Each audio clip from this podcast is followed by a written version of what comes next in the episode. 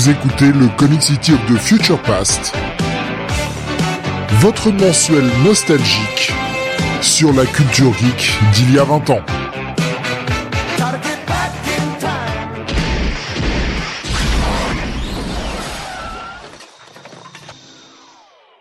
Bonsoir à tous et bienvenue sur le 51e numéro de Comic City of the Future Past. Nous sommes mardi 15 mars 2022 et avec moi ce soir pour notre trip nostalgique d'il y a 20 ans, comme chaque mois, eh bien le toujours supérieur à tout le monde et surtout à tous les gens du Discord, Jonath. Salut à tous. Tu vois, tu t'attendais à ça, hein, mais je savais, j'allais, j'allais. Euh, ouais, oui. Je me suis dit, ah ouais. ça te manquait. Tu sais que tu vas faire euh, des malheureux hein, sur le Discord. Hein Mais je sais que tu aimes entretenir cette petite guerrière. Et qu'ils aiment entretenir cette petite guerrière également. Ah, enfin, entre nous, Steve, euh, pour faire une guerre, il faut en général deux adversaires. Et vu que c'est toujours des victoires à plat de couture euh, d'un camp, est-ce qu'on peut vraiment appeler ça une guerre, quoi? Franchement. Ah, et puis ça attaque direct, hein, Alexa qui nous fait le Ouais, ouais, supérieur hein. Allez hop, c'est direct. Ouais, ouais. Voilà. hein. Qu'est-ce que vous voulez dire après ça? Eh bien, que le programme de ce soir, euh, c'est comme chaque mois, on revient sur les comics, euh, les, enfin tout ce qui est geekery en fait, hein. comics, ciné, télé. Euh, parlons également de manga, de sport, de musique. Et j'ai oublié un truc. Non, je crois que c'est tout en fait. Euh... J'ai oublié Non. truc. Non. C'est comme je, je les ai. Hey, les jeux vidéo, bah si, j'avais bien oublié. Ah oui. savais bien. Et surtout qu'en plus, celle-ci, elle est quand même sacrément corsée, parce qu'en plus j'ai oublié de mettre un truc sur le conducteur Jonathan, et un truc immanquable. Je m'en suis aperçu deux minutes avant le début de l'émission. Euh, mais bon, c'est Ah. trop tard. Je sais où le retrouver euh, dans mes dans mes notes et euh, voilà. Euh, donc euh, gros gros pro- programme ce soir. Et je sais plus où je partais avec ça. Oui, bah le mois. Eh bien, Oui. c'est ce qui est sorti il y a 20 ans. Ce sera le mois de mars 2002 ce soir, bien sûr, puisque nous sommes en mars 2022. C'était là-dessus que je partais au départ. Ça. Oh, c'est- ça commence euh, sur les chapeaux de roue. Oui.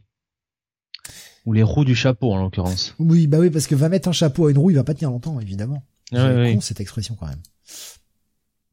Très très con. Alors les gens, euh, ah, il joue à Rasmus qui me dit euh, content pour vous pour le dernier Warren Johnson. Alors j'ai vu que vous m'avez tagué, j'ai pas eu le temps d'aller voir. J'ai cru voir passer que Daniel Warren Johnson va faire un projet catch. Oui, à partir de juin, il va nous faire un, je crois, un ongoing, hein, tout simplement sur, euh, bah, sur, sur une série de catch, voilà, chez Image. Chez Image, d'accord. Je me Donc, donc, c'était, ouais.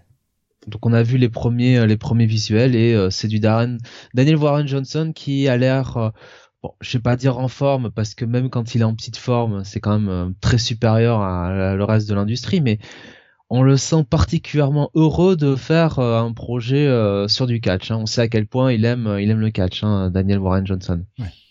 Non bah il peut dès qu'il peut nous placer un petit finisher comme ça par-ci par-là dans toutes ces dans toutes ces Ah oui. il se gêne pas.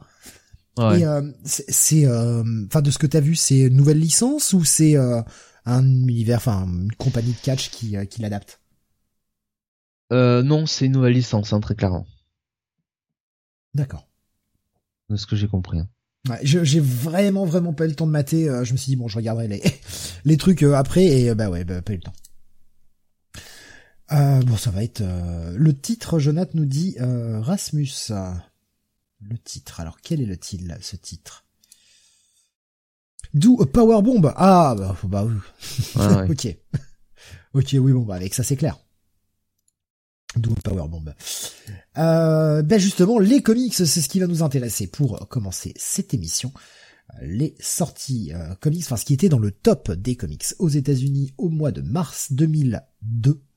Désolé si je foire et Oui. que je dis 2022, hein, je, ça, je risque de déraper. Je le sens, ça fait deux fois que je suis, eh, que je vais manquer, que je me manque de me planter. Ça arrivera dans le, à la fin de l'émission, j'en suis certain. Eh bien, le mois dernier, on avait euh, fêté euh, à grand renfort de champagne le le départ, enfin la fin de Dark Knight euh, Strikes Again. Oui, bah oui, et euh, là, euh, là, ça continue. Alors, ça vend toujours autant, mais euh, Ben, Mais bon, euh, donc on s'était dit, bah peut-être que le, le, le truc va bouger. Enfin, peut-être que le top va bouger puisqu'il y a plus Dark Knight Strikes Again. Ah bah le top est revenu comme avant. voilà. ouais. Ouais, ouais, ouais, ouais. C'est revenu exactement pareil qu'avant avec euh, bah, du X-Men en haut du top. Les New X-Men de Morrison. Oh. Avec quand même euh, bah, un, un top qui est plus proche de ce que l'on connaissait hein, dans ces, ces dernières années. Oui. 111 000 copies vendues pour ce titre. Euh, c'est- Est-ce que ça les vaut? Ils en, ils, en, ils en ont vendu dix fois, dix fois plus que ce que ça valait vraiment. Mais bon. Ah, vous allez voir hein, que le, le, le début du top est quand même assez. euh, On, on descend très vite. En fait, on descend très vite en termes de copies vendues puisque on passe pour le premier du top à 111 904 copies au dixième qui est Wolverine. On va y venir sur les mutants. 74 512 copies. Il y a déjà quand même une belle chute entre le premier et le dixième. Et euh, ça continue très vite, hein, parce qu'on atteint très vite les à peine 50 000 euh, copies vendues, et euh, passer la 19e place, on est déjà en dessous des 50 000 copies vendues. Il y a quand même une, une petite baisse. Ouais.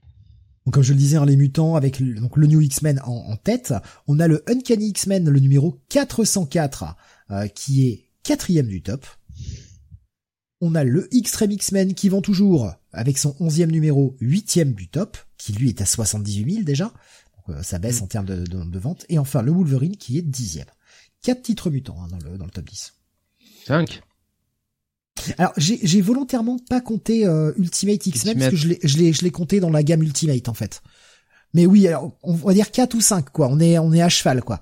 Mais oui, effectivement, en rajoutant Ultimate X-Men, il y a la moitié du top où c'est des titres mutants. Logique. Et justement, Ultimate, l'univers, place trois titres dans le top 10. Les Ultimates, deuxième du top avec leur numéro 3. Ultimate X-Men avec le 16e numéro et troisième du top. Et Ultimate Spider-Man avec son 20e numéro et sixième du top. C'est dingue, hein ça, ça bouge. Kaki nous dit bientôt l'arrivée d'Austen. Eh, eh, oui. Ouais, ouais. Ah, ouais. Ah, quelle, quelle belle période. Quelle belle période. Bah, on aurait pu se dire euh, les X-Men euh, euh, ont touché le fond à la période Austen et puis bon, il y a quand même les années 2010 qui sont hein, passées par là aussi quoi. là, on a, on a eu quelques années de purgatoire. Hein. Ah bah la fameuse Lost Decade, hein. Malgré tout, il avait pas si Ouais. tort que ça, le Perikman là-dessus. Ah non. Il avait tort sur d'autres trucs, mais là, sur ça, il s'était pas vraiment trompé. Euh, on a un petit Amazing Spider-Man, le numéro 41, voilà, qui se balade au milieu du top, cinquième. Grosse Ouais. domination Marvel, hein, puisqu'on va avoir seulement un seul titre DC et un seul titre Image, ça je le garde pour la fin, euh, dans ce top 10, hein, donc 8 titres Marvel, encore une fois, Marvel euh, domine bien le classement. Le titre d'essai, eh bien, il s'agit du Green Arrow numéro 13. Alors, les plus attentifs ou ceux qui ont le plus de mémoire euh, se diront, mais le 13, mais c'était déjà le même le mois dernier. Et ouais, le truc a eu du retard, il a été ressollicité. Donc, le 13e est sorti finalement que en mars 2020, euh, 2002.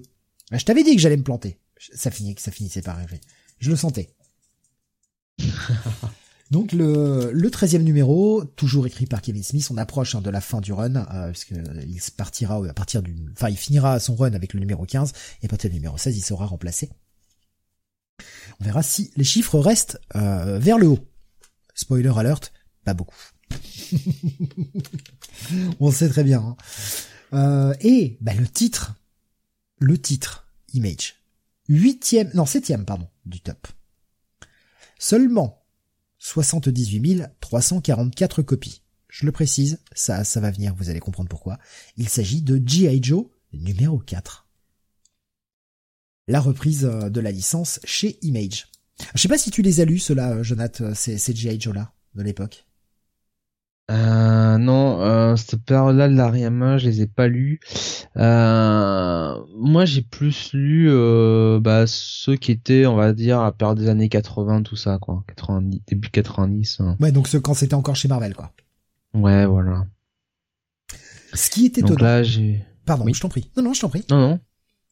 Ce qui, Non, moi, ce que je trouve étonnant avec ce, ce titre, alors déjà, c'est le numéro 4 qui se classe très bien. On avait vu hein, que ça se classait bien les mois derniers, mais là, celui-ci se classe vraiment bien.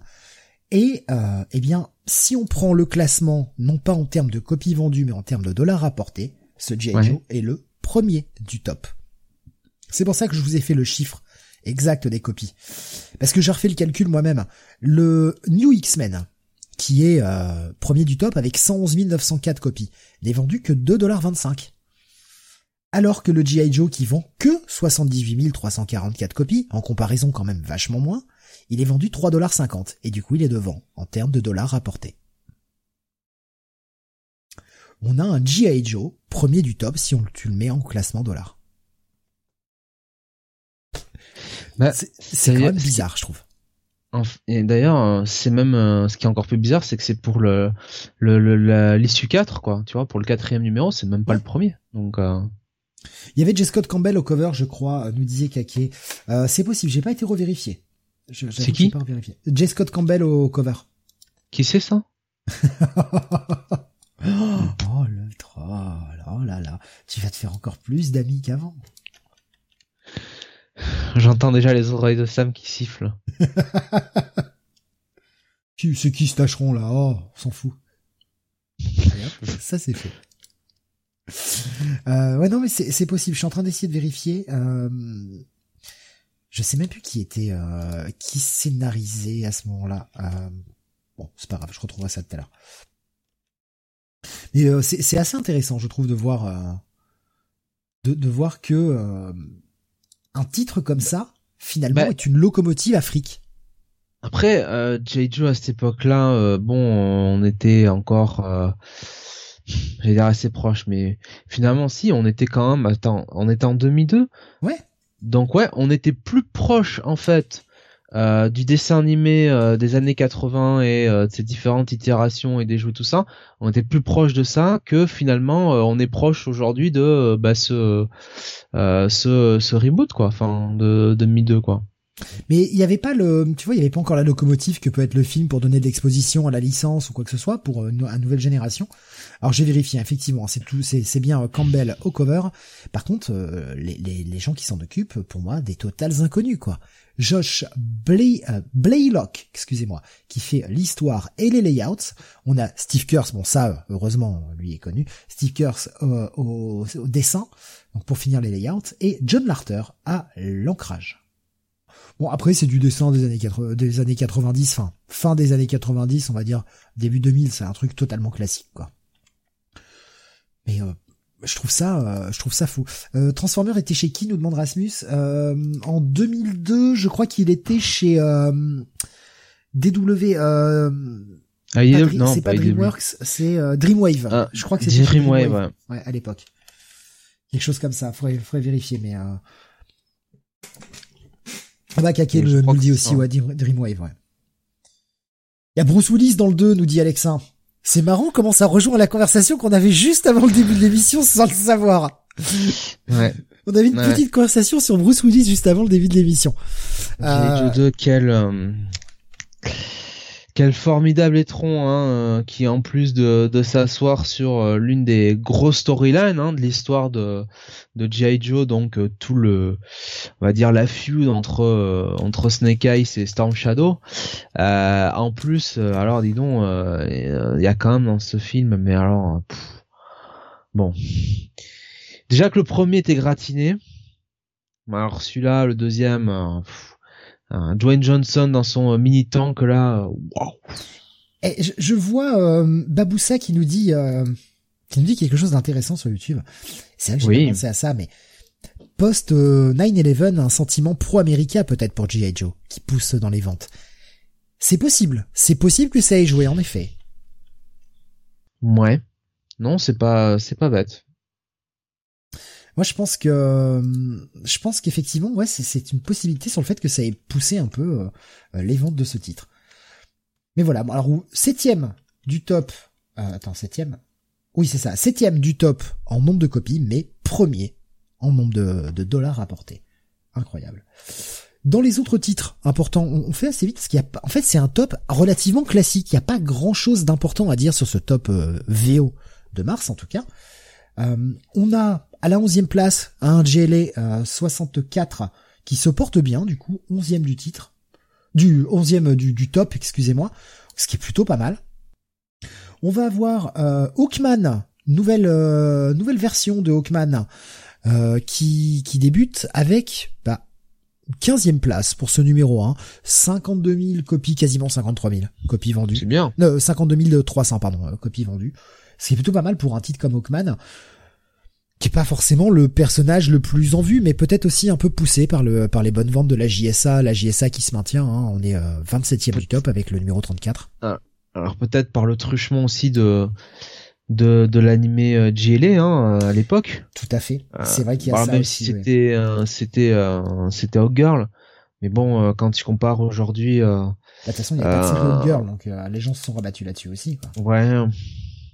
Parce que bon, euh, aujourd'hui il y a pas il y a pas de il y a pas de série Hawkman quoi, tout simplement. Hein. C'était quand même écrit, euh, bah ouais non il y en a plus, ouais, plus, plus depuis un petit moment. Euh, C'était écrit euh, conjointement par Jeff Jones et James Robinson, plutôt pas mal, Ça avec va. un Rags Morales au dessin en plus. Ça va. Ouais donc euh, enfin je veux dire l'équipe euh, l'équipe était bonne. Ouais, ouais. La série aura duré euh, bah, 49 épisodes avant de se transformer euh, à partir du 50e en Hawk Girl et se terminer au numéro 66. C'est euh, bah, le plus long run hein, de Hawkman à ce genre.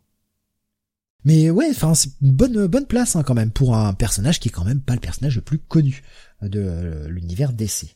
Qu'est-ce que j'avais noté d'autre d'intéressant? Euh, Le Batman, le Batman 601 qui est 17ème du top. Alors vous allez me dire, oui, bon, bah, il est 17ème. Mais on a vu Batman ces derniers mois quand même bien plus loin en termes de, de vente, beaucoup plus bas dans le tableau, on était plutôt aux alentours des 30e places. Là, Batman est 17ème, il y a un bon maintien avec le mois dernier, le mois dernier où il y avait le numéro 600, et euh, on avait le début de ce crossover Bruce Wayne Murderer. Il a perdu entre son 600e, donc épisode anniversaire qui attire toujours un peu plus de monde, et ce numéro 601, qui est la suite du crossover, n'ont perdu seulement que 6000 copies vendues. Ce qui est franchement un bon maintien, je trouve, pour une série qui n'était pas la série la plus vendue euh, chez DC non plus. Non, non, c'est clair. Euh, donc 17ème pour ce Batman. À la 20e Ouais. place, on a le début euh, de Paradise X. Voilà, je le mentionne parce qu'on avait fait pas, on avait parlé de l'univers X et puis bon, il y a les, euh, les omnibus qui sont sortis assez récemment encore euh, en VF. Et bien voilà, mars 2002 sortait le premier Paradise X qui se classe 20e, euh, 48 125 copies, score pas mauvais, pas incroyable non plus. Après, c'est que ça reste quand même des suites, hein, donc euh, forcément. Oui. Ouais, puis c'est pas non plus, euh, enfin sur le papier, c'est pas non plus la la la la la série qui, euh, tu vois, qui attire le plus quoi. Enfin, je veux dire, c'est pas c'est pas une- c'est pas un gros projet quand même quoi. Je vois sur le chat, euh, sur le chat YouTube, euh, il y avait euh, le Hawkman de Jones, nous disait Tommy, série très sympa et le dessin de Rags Morales. Wolf in Motion nous disait ça fait quelques mois que DC remontait des titres au classement. Oui, peu à peu. On a des DC qui remontent peu à peu. Il n'est pas encore dans le top 10, hein, il, capitalise pas euh, la moitié du top 10, mais ils sont plutôt, enfin ils remontent peu à peu en termes de copies vendues et dans le dans le top. Enfin, le dernier titre notable que j'avais euh, réussi à, à dégager de ce top-là, bah, c'est le deuxième indé euh, seulement hein, dans le classement. Il s'agit de Spawn, qui se classe 21e, le Spawn numéro 120, qui est rendu à euh, 46 400 copies. Je recherchais le chiffre, je le voyais plus. Ça baisse, hein, ça baisse beaucoup, mais euh, voilà, le Encore deuxième un. titre indé seulement du, du classement est 21e. Tu te rends compte si à l'époque il y avait des gens qui avaient un cerveau et qui euh, s'étaient évité d'acheter Spawn à l'époque, on se paierait pas les reviews euh, de Spawn aujourd'hui dans Comics Weekly quoi, tu vois. Non mais ça ferait du bien quoi. Aujourd'hui, bon, à part Bunny et Todd McFarlane, qui lit ce truc sans déconner? Bah, j'ai pas l'impression. Quoique, ça, ça a quand même bien remonté hein, depuis le 300. hein, les- le, le titre, euh, il est pas non plus en haut de tableau, mais euh, enfin dans le, dans le haut du classement, mais il est plutôt Ah non dans le haut du tableau. ça, non, ça, ça c'est pas, c'est pas le Bayern Munich des comics, hein. Je te prie de le croire, hein. C'est tout moi ce que j'avais repéré d'important. Il y a une mini-série Blade qui sort, qui est seulement 34e, pas un énorme succès. euh, La, nouvelle série Marvel Knights, pareil, pas un grand succès, euh, qui est seulement 42e. Ça fait euh, ça fait à peine 35 000 ventes pour un numéro 1, tu vois, c'est pas c'est pas incroyable quoi. T'avais noté des choses peut-être intéressantes, Jonathan, toi? Non non, rien de, rien de bien, rien de bien intéressant. Voilà. On va conclure cette partie euh, chiffres euh, VO avec eh bien la représentation par euh, éditeur. On a en termes de copies vendues Marvel qui est loin devant avec 38,84% des copies de comics vendues en, mois de mars 2002. DC ne ramène que 25,50%. Et en termes de dollars, eh bien Marvel leur met une plus grosse branlée avec 43,16% euh, des dollars rapportés et DC qui est euh, deuxième avec 27,49. Ouais. Euh, ce, qui est, ce qui est assez marrant de voir, c'est que Image vend, en termes de, de nombre de copies, vend 5,69% du, du top 300. Et en termes de thunes rapportées, malgré un G.I. Joe numéro 4 qui est premier, quand tu le ramènes au classement des thunes, ben, ils ne sont qu'à 6,53% au final. C'est pas, euh, c'est pas incroyable, hein. Alors que pourtant, ils ont 18 titres classés dans ce top 300. À égalité avec Dark Horse. DC en avait 65 et Marvel 49 et pourtant DC est loin derrière. Ben mince, hein. Tu te rends compte, euh, il y a 20 ans, enfin je veux dire aujourd'hui, euh, serait le, rapport serait inverse quoi. Ouais, c'est impossible que DC. ouais, aujourd'hui c'est ça, ouais. Bah, y a, il y a eu une période hein, quand même à l'époque New 52, bah du coup il y a, il y a 10 ans, l'époque New 52 DC était à 80 comics par mois quoi. Oh la vache, déjà 10 ans quoi les New 52. Mais ouais, moi c'est plus ça, moi c'est plus ça qui me tue que euh, les euh, euh, tu sais euh, euh, comment on appelle ça Comic City of Future Past, on revient 20 ans en arrière. Moi c'est juste le fait de se dire putain les New 52 c'était à 10 ans quoi. Ouais. Même pas 11 ans maintenant. Putain. Ah bah il y a des petits malins qui s'amusent à faire des petits messages à la con là. Bah c'est pas grave, je vous supprime les gars, moi je m'en branle. C'est trois clics pour moi. Ah mais c'est des, petits messages de merde. C'est pas grave sur YouTube. Je pouf. C'est pas grave, moi je les banne et puis après je les bannerai définitivement. Je m'en branle. ça me pose pas de problème. J'ai que ça à foutre. Ah putain. Comme quoi, hein, des fois les lives, ça arrive. Eh oui.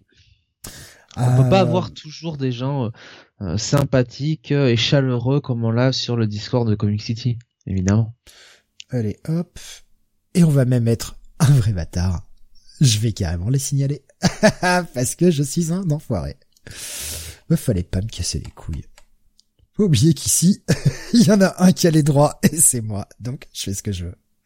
Allez, c'est dégagé. Et estimez-vous heureux, hein, parce que si c'est moi qui avais les droits... Ah non, mais ça me gonfle, quoi.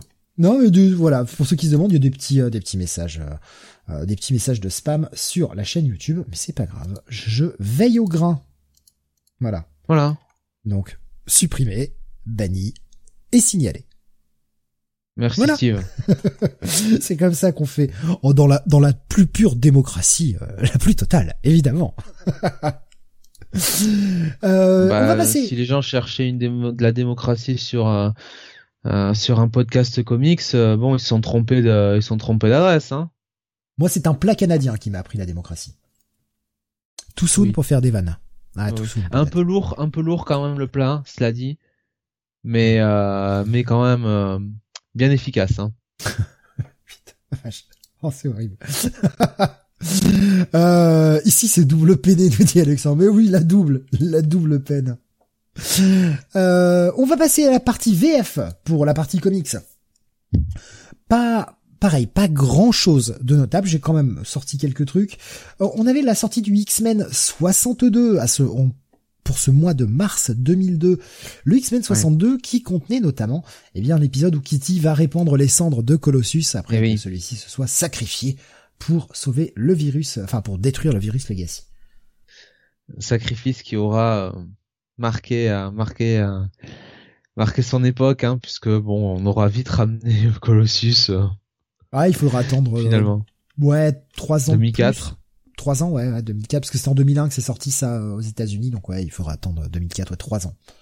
Mort trois ans, et puis euh, re, renaquis, voilà, du côté de chez Joss Whedon. À l'époque, j'y avais cru que sa mort pouvait durer, nous disait euh, Kake. Bah ouais, ouais. Mais en plus, ce qui était, enfin, ce qui était cool, ce qui était bien, c'est que euh, il avait eu toute sa période, euh, tu sais, euh, souviens-toi, acolyte. Hmm. Et, et finalement, enfin quand il avait perdu la foi hein, dans le, le, rêve de Xavier, et, et c'est aussi via ce sacrifice-là, hein, le virus Legacy, qui retrouvait un peu le, qui retrouvait un peu la lumière, quoi. J'ai envie de dire, quoi. Bon. Mais ouais, c'est personnage, il savait vraiment plus trop quoi en faire, malheureusement. C'était sa rédemption, nous disait Kake, ouais. Moi, moi j'avais bien aimé hein, l'idée de le que le mec après la perte de sa sœur décide de d'aller du côté de, de voir du côté de Magneto en fait. Il y avait eu un changement et puis bah finalement le mettre du côté de Magneto, bah on le voyait plus vraiment. Puis après il est revenu mais bon, ça n'a jamais été plus ça derrière quoi. Ouais. Oui, on l'a revu, remis, on a essayé vite de le remettre avec Kitty, hein, du reste. Donc, ouais. Euh... ouais. Étrangement, les trois ans ont paru longs, nous disait Baboussa. Après, c'est vrai que c'était un, ça restait un des piliers de, cette nouvelle génération de X-Men. Enfin, il était là depuis le, début, quoi. Lobdell concluait ce qu'il avait fait avec le perso, nous disait Kake. En quelque sorte, ouais. Après, je, je trouve l'idée, enfin, même si oui, sa sœur est morte du virus Legacy, le fait que Colossus se sacrifie pour détruire le virus Legacy, je sais pas, m'a toujours paru un peu con malgré tout. Mais euh, oui, il y a une certaine noblesse dans le geste et en même temps, je trouve ça un peu con. Mais je sais pas. Après, c'est pas un épisode que j'ai relu depuis euh, depuis très longtemps. Un jour, quand on y arrivera en rétro review quand on arrivera à en faire. Nous, ça va, on a parlé de quand est-ce qu'on ferait des rétro-reviews. J'espère que vous les attendez pas trop vite. Hein. Mais j'ai envie de dire, de toute façon, on fait quand même des émissions de, de 3, plus de 3 heures, euh, rien qu'avec des reviews, donc euh, bon. Ouais. En fait, c'est mieux comme ça, hein, presque. Hein. Hmm. Quelqu'un qui nous dit qui pour le Covid? Ah bah c'est vrai que s'il y a un deuxième confinement, hein, un troisième plutôt. Wolverine. Wolverine se sacrifiera, ça fera plaisir à tout le monde, surtout à moi. Mais ce con, en plus, il est mortel, donc il va rester en vie. Il fait chier, putain. Il va le, redis le, le redistribuer à tout le monde, du coup. Oh là là, putain. Euh, bon voilà, il y avait que ça de marquant dans ce X-Men, hein? il y avait un, un annual, euh, tout ça, ouais, on s'en ouais. fout. Euh, on avait le X-Men 31, le, pouh là là, le X-Men Extra 31. Extra. Excusez-moi. Euh, qui, alors pourquoi je le mentionne? Parce que ça conclut la fin de la série euh, X-Men The Hidden Years par John Byrne. Eh oui. Voilà, la série qui s'inscrivait entre le, le X-Men 66 et le X-Men 94. Enfin, les Uncanny X-Men. Hein, qui nous racontait euh, ce qui se passait euh, bah, pendant tout ce moment où à la place c'était des reprints parce que la série ne vendait pas. Donc c'est de la rétro-continuité. C'était pas si mal, je trouve, Hidden Years. C'est pas incroyable, mais euh, c'était pas si mal. C'est pas aussi mauvais que Chapter One, par exemple. Non, non, non. Mais d'ailleurs, enfin, euh, euh, le travail qu'a fait euh, qu'a fait John Byrne, tu sais, euh, sur son forum un petit peu là. Hmm? Tu sais, euh, c'est c'est un. Ouais, continuer de façon euh, fan, enfin ce qu'il aurait, ce qu'il aurait aimé faire, ouais. C'est pas euh, c'est pas déconnant, hein, franchement. Oui. Oui, nous disait l'un des meilleurs travaux de Byrne dans la période 92, 99 à 2003. Ouais. Après, il y a quelques problèmes de rétrocontinuité, enfin, où ça contredit un peu d'autres choses. C'est c'est un peu le souci, euh, avec Years, mais ça reste du John Byrne qui fait scénar, qui fait dessin, ancré par Tom Palmer. Franchement, c'est très correct, quoi. Très très très correct. Years, excellente série, euh, démolie en VF par Geneviève Coulon, nous dit Baboussa. Oui, ah, c'est vrai qu'en VF c'était un peu compliqué à dire, comme Extreme X-Men. Ouais. En VF des fois c'était euh, c'était un peu particulier. Quel Euh. Du côté de Panini Marvel France, enfin non, on était déjà sur Panini d'ailleurs. Euh, Panini, la dernière chose, c'est euh, eh bien des un, un nouveau magazine, enfin magazine, nouvelle parution, euh, on va dire librairie plutôt, qui sortait euh, au prix de 10,50€. On était déjà passé en euros, c'était quand même assez cher, mais qui était en fait s'appelle Marvel Graphic Novels. Comme son nom l'indique, eh bien, ça republiait des graphic novels. Et on ouvrait avec un numéro de Punisher. J'avoue que j'ai, euh, c'est vraiment de la redécouverte ce truc-là. Je suis tombé là-dessus en cherchant ce qui sortait. Et je n'ai aucun souvenir de cette collection. Pourtant, il y en a eu, euh, il y en a eu quelques-uns. euh, qui sont étalés sur pas mal d'années, mais j'ai aucun souvenir de cette collection. Ah ouais, moi je ça me ça m'a dit franchement rien. hein. Euh, dans, en fait, dans la première partie, ils ont publié des graphiques novels, puis après ils ont publié d'autres titres. Alors c'est un format un peu plus grand. Il y avait, ils ont publié notamment Wolverine Netsuke, cette cette mini-série par George Pratt. Ils avaient publié aussi Wolverine Sneaked, qui était pareil un truc avec du dessin très très manga. Ouais. Je vois d'autres mini. Daredevil Love and War. Alors ça, ça me dit rien, putain. Euh, Love Noir, oui ça c'est un graphic novel ouais, un graphic novel tu vois par euh, Bill, par euh, Frank Miller et Bill Sienkiewicz, mais c'était dans la, ça sortait aux États-Unis sous le nom Marvel Graphic Novel. Ça racontait quoi? Alors je t'avoue que j'ai lu ça il y a extrêmement longtemps, je ne m'en rappelle plus du tout, plus du tout, mais alors vraiment plus du tout. Je me demande si c'est pas ce qui a mené par la suite à Electra Assassin où Sienkiewicz s'est plus lâché. Je sais pas demander aux gens, de, aux gens de, du Discord parce que. Love and War, une merveille, nous dit Suro. Euh, ouais. Moi, pour moi, je pense que c'est ce qui a fait que Sienkiewicz a eu envie derrière de nous faire euh, son, son Electra, quoi. Euh, voilà, bon, il y a, y a, un petit peu de tout et euh, c'est une, une, gamme qu'ils ont décidé de relancer un peu quelques années euh, après en publiant des mini. Je voilà, je, je, le mentionne parce que ça m'a ça m'a surpris de revoir ça sortir donc un graphic novel Punisher par Steven Grant et Mike Zeck. Bon voilà, hein, équipe, euh, enfin un tandem relativement classique sur le Punisher. Du côté de chez Semic, j'ai noté trois titres principaux, euh, notamment enfin ah. le tome 2 de Crisis on Infinite Earth. Tout de même.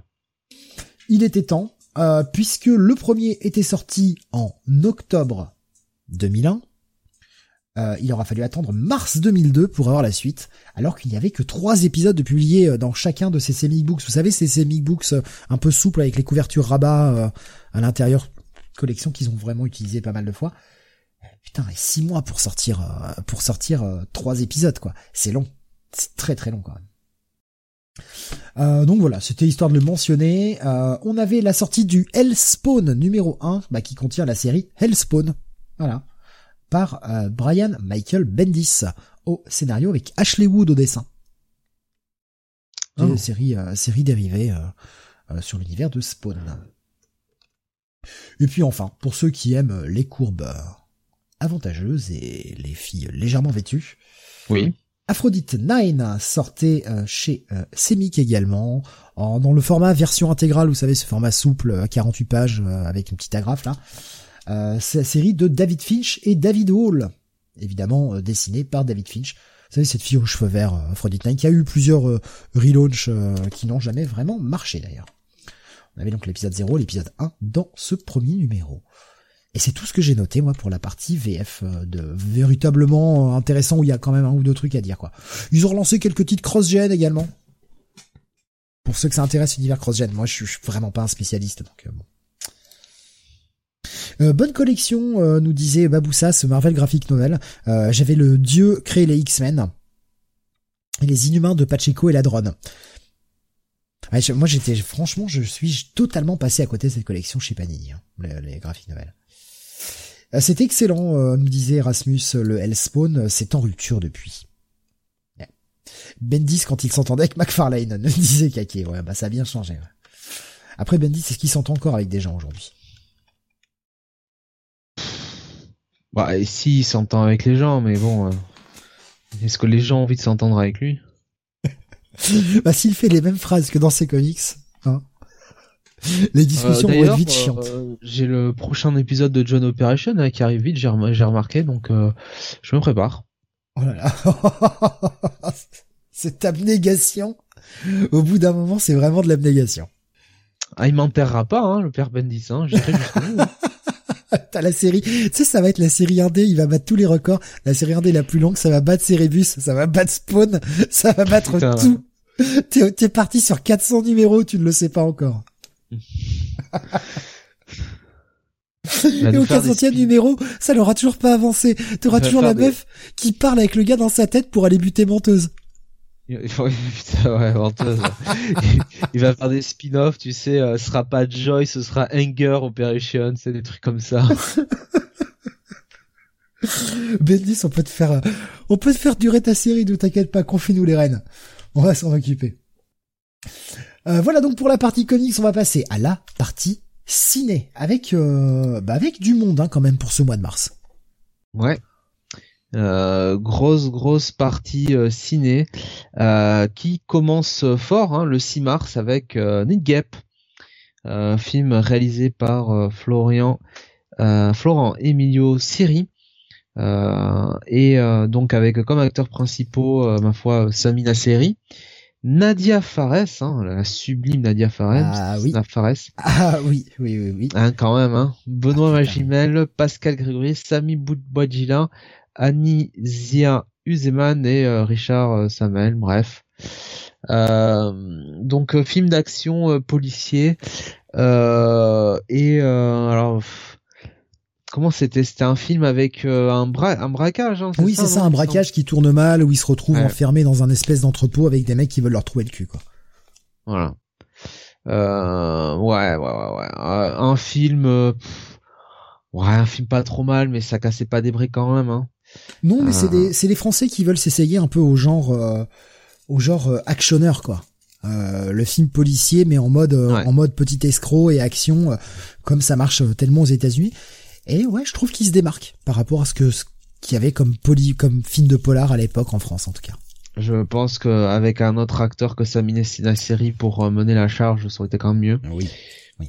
Voilà. C'est sûr, mais euh, bon, ça, je, trouve que bon, le film, euh, c'est pas, c'est pas pire, c'est pas le pire que j'ai pu voir en film polar français. Et il a, il a pour lui ce côté-là d'être, d'être un actionneur à l'américaine, bon, avec des moyens français. J'aime beaucoup, j'ai beaucoup aimé euh, Gap nous disait Baboussa, cerveau en mode pause. Ouais, c'est ça. C'est ça. tu le prends pour ce que c'est, juste un, gros actionnaire qui fait boum boum. On continue. Bon, enfin, pas grand chose de plus à dire. Hein. Franchement, voilà, on, va faire assez vite. Hein, avec il y a euh, beaucoup de titres. Avec euh, un, un film qui m'a qui m'a marqué des années plus tard. Audition un film sud-coréo-japonais réalisé par le grand Takashi Miike. Donc, euh, alors, euh, bah, qu'est-ce que ce film? Bien, euh, c'est en gros, c'est un producteur de films dont l'épouse est morte, qui bah, passe une fausse audition pour retrouver une nouvelle épouse, et là, il rencontre une femme parfaite, j'ai envie de dire. Et il se passe bon hein, des trucs hein, voilà genre euh, un pied hein, qui vole. Euh, mais euh, voilà. C'est un film c'est un film c'est quand même un, moi je trouve que c'est un bon film quoi. Après ça reste un film d'horreur et à réserver quand même à un public averti oui oui c'est euh, le comment dire le personnage féminin là le, la, la, fille en question elle est quand même euh, elle est drôlement charismatique hein, quand même. On pas se mentir. Mais c'est euh, c'est sans c'est c'est sans concession comme film. Ah Rasmus disait mon dieu mon trauma il est excellent ce film mais non. Voilà Donc comme toi, hein, ce film est un peu traumatisé, euh, Jonathan. Ah ouais, ouais, moi c'est... Je le renomme injustice. Le mec n'a rien demandé et est honnête en plus, nous disait Rasmus. Mais c'est vrai en plus, hein.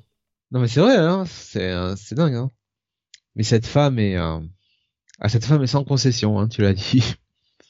Ah Takeshi Miike, hein, qui, euh, qui qui qui fait jamais vraiment dans la dentelle, hein, de toute façon.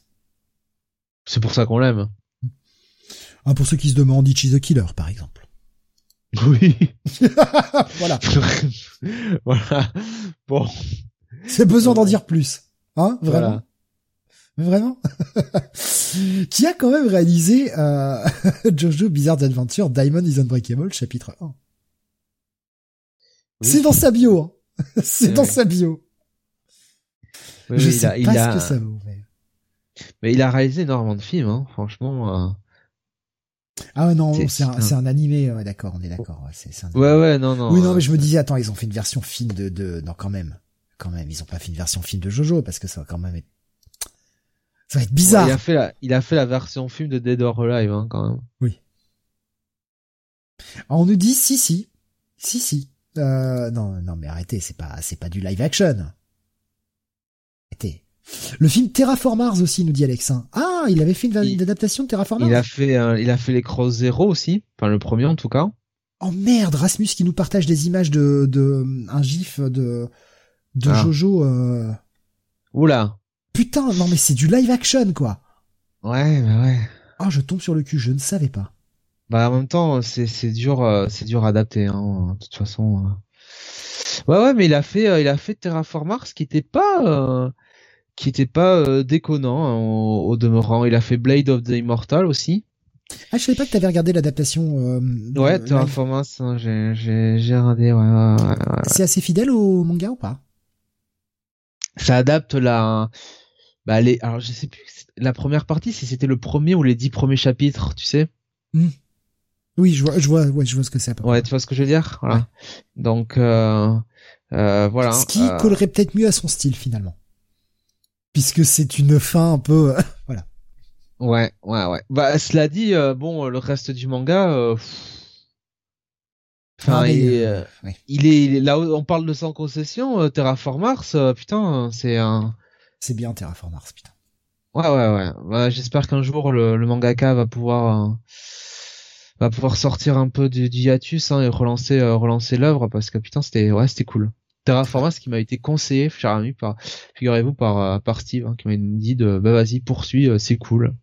J'avais lu les, les premiers puis j'ai pas poursuivi puis Steve m'a dit vas-y Et, euh, et j'ai tout dévoré d'un coup. Et toi, t'as tout dévoré alors que moi, j'ai pas fini. Voilà, c'est ça qui est génial. Il y a hum, Tsuro qui nous disait l'actrice dans Audition, c'est celle qui est donc Tokyo Gore Police. Oui, oui, bah oui.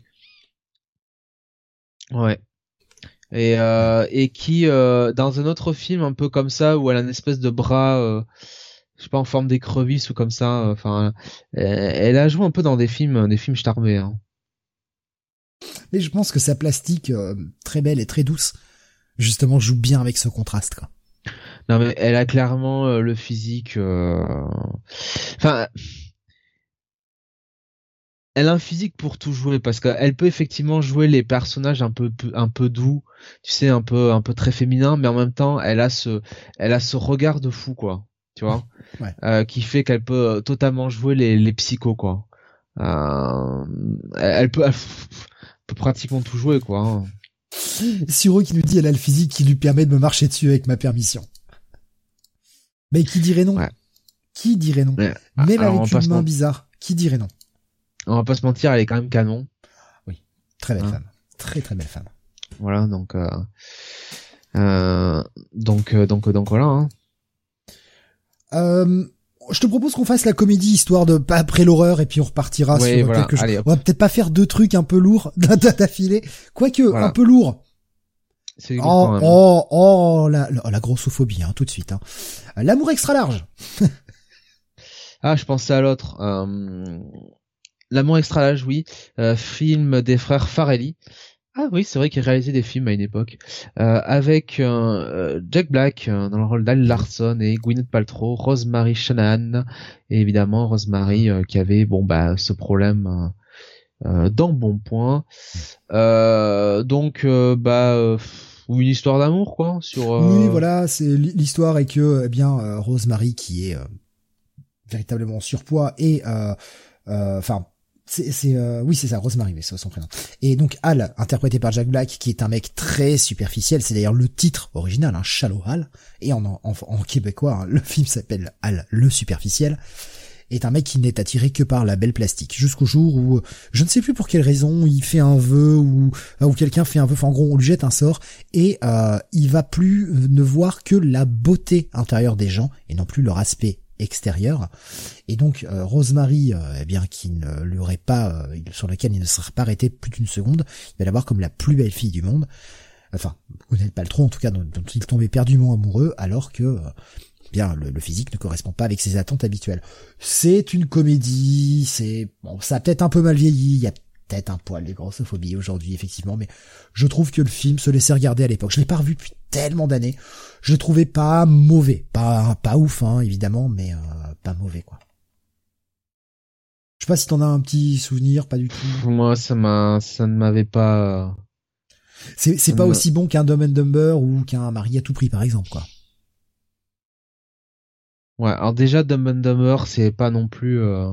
c'est pas le c'est pas le film oui, c'est pas c'est Même s'il y a c'est Laura Nolins, non? Non, c'est comment la l'actrice qu'on avait retrouvée derrière dans euh, dans NCS là, je sais plus comment elle s'appelle.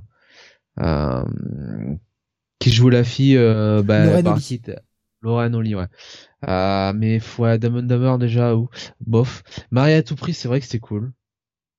Mais bon après, euh, ouais, je sais pas moi, ce genre de comédie à force, hein. ouais.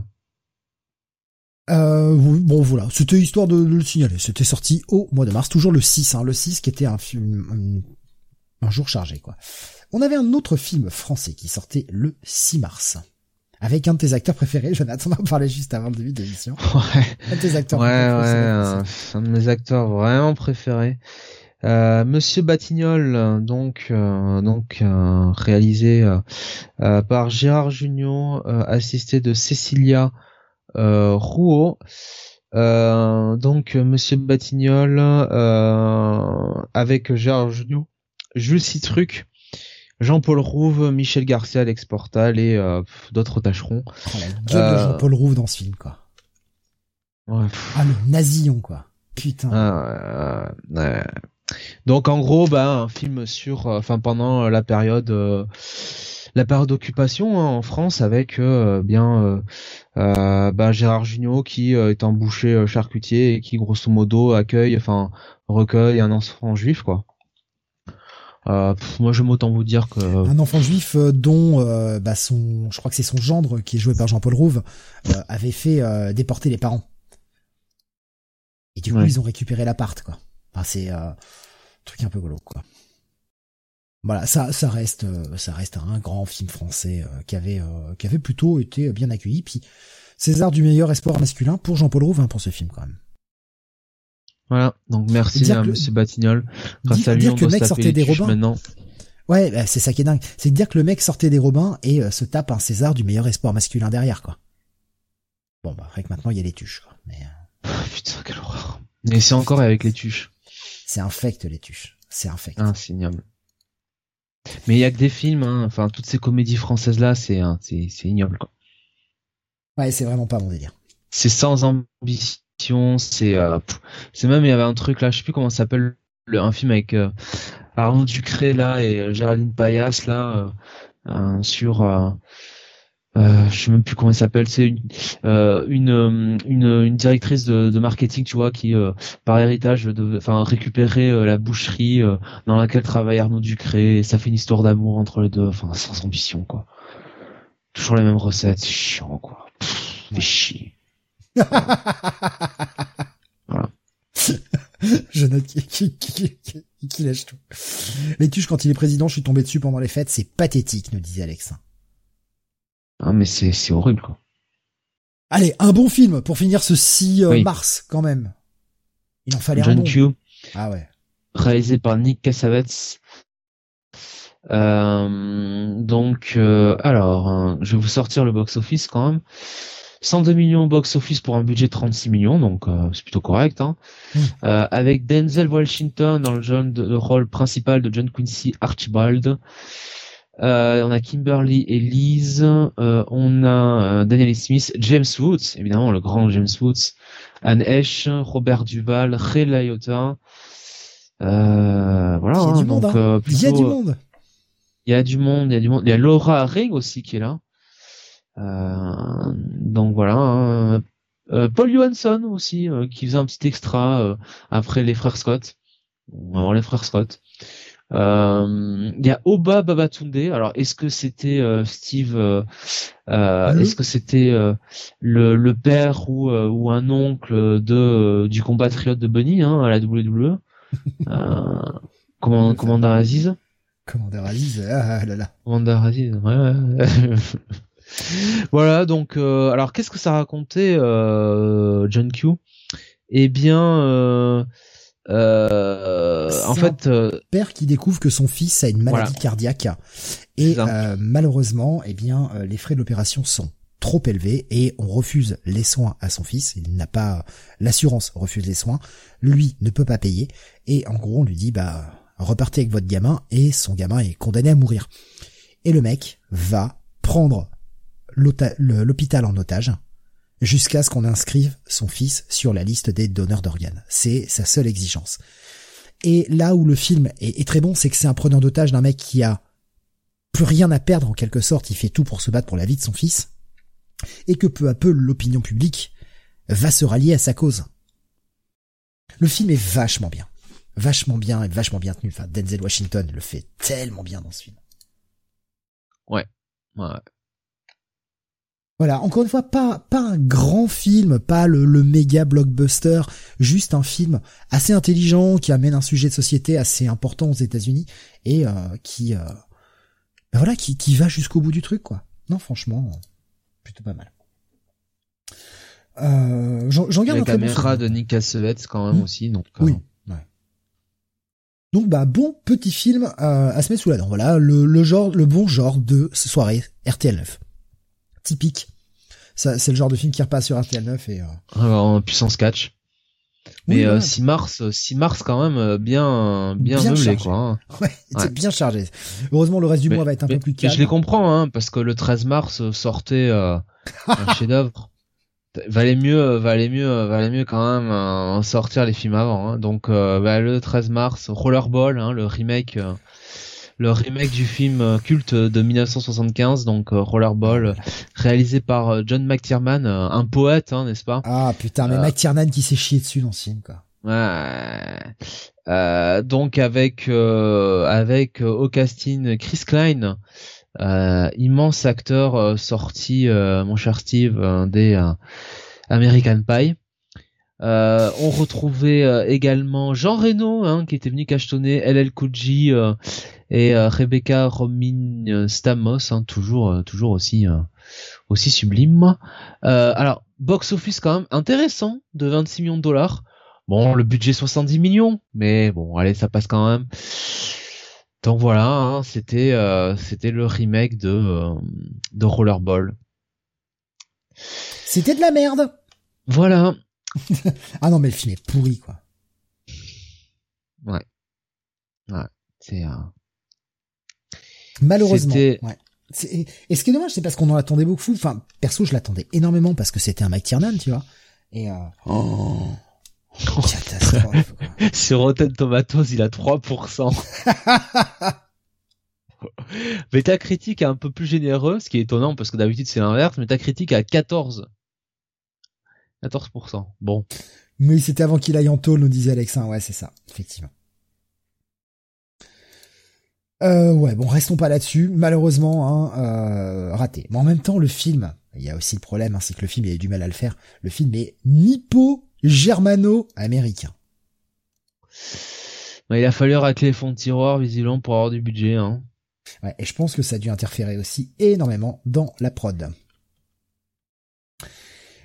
On continue avec, là par contre, un vrai bon film. Un des meilleurs de ce mois-là. Oui, totalement. Euh, Monstre et compagnie, euh, donc euh, de le quatrième film d'animation de Pixar en image de synthèse, sorti donc par Walt Disney Pictures. alors, le box-office, hein, tout de suite, 577 millions pour 115 millions de budget, donc carton euh, absolu. Euh, alors je me souviens plus très bien du pitch. Euh, en gros, c'était qu'il y avait une ville de monstres qui vivait en, parallèle. Oui, ils sont, c'est des monstres qui sont là pour hanter les cauchemars en fait, pour pour faire les, cauchemars. Et c'est toute une société qui, avec les monstres qui se cachent le placard, ils doivent pas être vus par par les par les enfants en fait pas ils doivent leur faire peur mais jamais se faire attraper et ben, petit à petit en fait ils vont tomber sur cette petite qui va les suivre et qui va revenir dans leur monde avec eux. Euh, et enfin voilà, on a euh, Sully et merde, c'était quoi l'autre euh, Et euh, Colbert. Mike Mike Vakowski Bob, voilà, qui, qui est surnommé Bob, avec la petite qui s'appelle Boo. Euh, non, franchement, le film est, est, vraiment cool, ça se laisse vraiment regarder. Puis c'était beau, enfin à l'époque, enfin pour du Pixar, c'était vachement bien, quoi. Enfin, je veux dire, quand tu regardais l'animation des poils, tout ça, notamment sur Sully. Moi, j'en avais pris plein la gueule. J'avais été le voir au ciné, celui-ci. Hein. C'est le monde d'origine de Bendis, nous disait Baboussa. ouais, j'avais été le voir au ciné, hein. bah, les Pixar. Euh. Voilà, en général, à l'époque, dès qu'il y avait un Pixar qui sortait, j'y allais et euh, j'avais pas été déçu. Hein. Franchement, le film est vraiment sympa. Et un bon truc à regarder avec vos gosses. Euh, s'ils sont pas trop, trop vieux, ça se laisse vraiment regarder, quoi. Ouais. Et on avait, on avait Disney qui était sur une bonne, une bonne mouvance à l'époque. bah, c'était l'époque où, où il laissait Pixar faire, quoi. Ouais, puis, puis il faisait plus vraiment de films comme il faisait avant, quoi. Derrière, pas longtemps après, je sais plus quand il est sorti, je crois, un ou deux ans après, on avait un petit un truc comme Lilo et Stitch que j'avais beaucoup aimé aussi. Ah, il y avait une bonne petite vibe là que j'aimais bien. Euh, voilà, bah bon, on va pas rester euh, tout le temps là-dessus. Hein. Ça a emmené des suites, hein, évidemment, et euh, des préquels. Voilà, 27 mars. Oh, oh. Chef d'œuvre. Bravo, chef d'œuvre. La machine à explorer le temps, réalisé par Simon Wells, et tiré évidemment du roman euh, de H.G. Wells, n'est-ce pas, euh, qui devait être honoré par cette adaptation. Budget de 80 millions, box-office de 124 pratiquement, et ma foi, euh, c'en est mieux tiré que je pensais, avec euh, bah selon l'un des présentateurs, euh, de, enfin selon l'un des chroniqueurs de Comic City, l'un des personnes de Comic City, Monsozi, n'est-ce pas, euh, Guy Pierce dans le rôle principal. Le fameux. Euh, le fameux, ouais. avec Samantha Mumba. oh putain. Orlando Jones, Mark Addy, donc Jeremy Irons, ben oui, Jeremy Irons qui jouait le, le méchant, non? Sienna Guillory, la sublime Sienna Guillory. Euh, voilà, euh, bon, le, le, concept de la machine à voyager dans le temps, voilà. Euh, Il y a Schizophile euh, qui nous est quel navet ultime celui-ci, tellement irregardable qu'on n'est même pas, c'est même pas qualifié, euh, pardon, tellement inregardable que ce n'est même pas d'être qualifié de nanar. il repasse régulièrement sur RTL9, ça veut tout dire. Alors RTL9, il repasse des bons films quand même. Des oui, fois. oui. Euh, et Schizophile qui nous disait d'ailleurs les cris des enfants pour montrer compagnie, voilà le détail que j'avais oublié. Les cris des enfants servent pour l'électricité du monde des monstres. C'était ça, la, la petite subtilité. Voilà. J'avais oublié. Parce que je l'ai pas revu depuis longtemps. Non mais c'est une grosse merde. Hein. C'est vraiment une grosse merde. Ouais, c'est une grosse grosse ah, chiasse. Celui-là, quel quel navet quoi. Bref.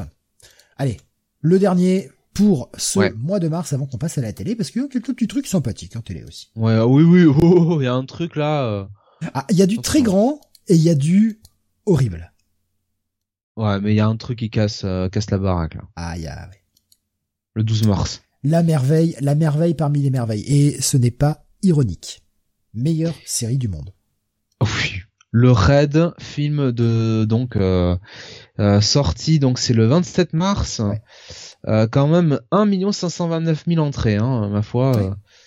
Ah putain. Euh, donc le raid de... de Jamel Ben Salah. Jamel Ben Salah. Ah putain, tous ces films c'est que des merdes. Qui avait, qui avait fait notamment Le ciel des oiseaux et ta mère. Oh là là. Il était une fois dans le web. Oh là là. Beurre sur la ville. Oh là là.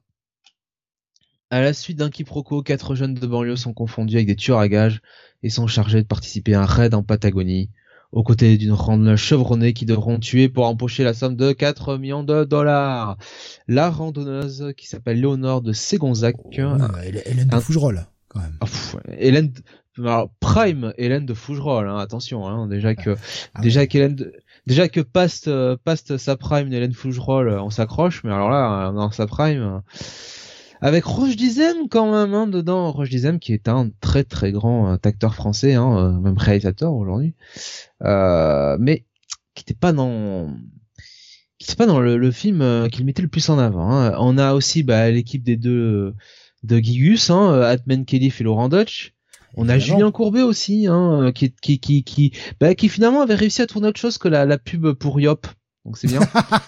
oui, alors pour ceux euh, qui se demandent, Courbet EY, pas Julien Courbet ET. Hein, on n'est pas sur. Ouais. T'as craché dans ton yop? Ouais. Alors.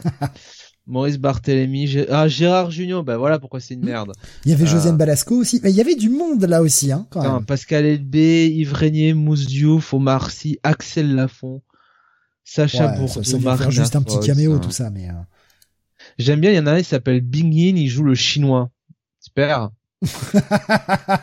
Super, bravo les gars.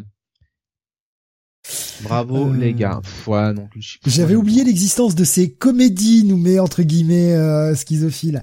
Euh, mais c'était un film. Pourquoi je l'ai pourquoi je l'ai sélectionné? C'est pas un grand film hein, évidemment, euh, mais produit par Gaumont, Canal+, TF1.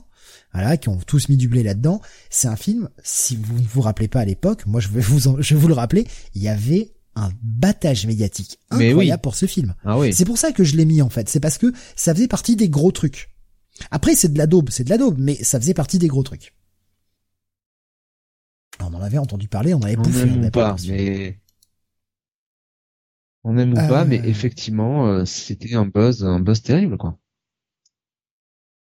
Euh, on a eu quand même, il y a quand même dans les petites histoires autour du film. Bon, le film a eu le bidet d'or hein, du réalisateur pour Jamel Ben Salah voilà, hein, qui sont les, les Oscars inversés, évidemment. Mais enfin, bon, je, vais être méchant, mais ce mec-là, s'il avait pas les relais canal et compagnie, mais euh, enfin, il a aucun talent, quoi. Enfin, je sais pas quoi.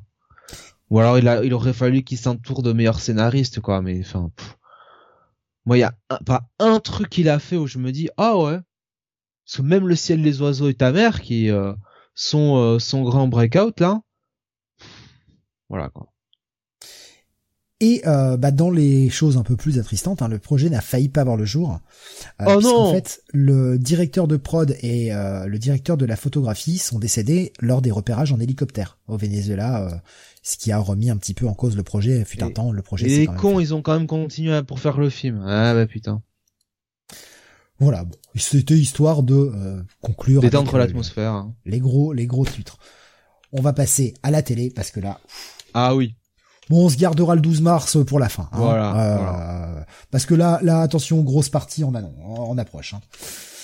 On commence avec une série que peu de gens connaissent.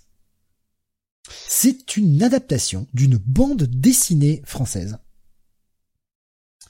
Euh, bande dessinée de Herman Huppen, euh, qui s'appelle Jérémia. je crois avoir avoir vu ça, mais c'est euh, une série euh, développée par J. Michael Straczynski. Au départ. Il y a eu seulement deux saisons, euh, malheureusement, 35 épisodes. Avec Luc Perry dans le rôle principal. Et ah Malcolm Jamal Warner dans le second rôle principal. Celui qui jouait Théo dans le Cosby Show. Rappelez-vous?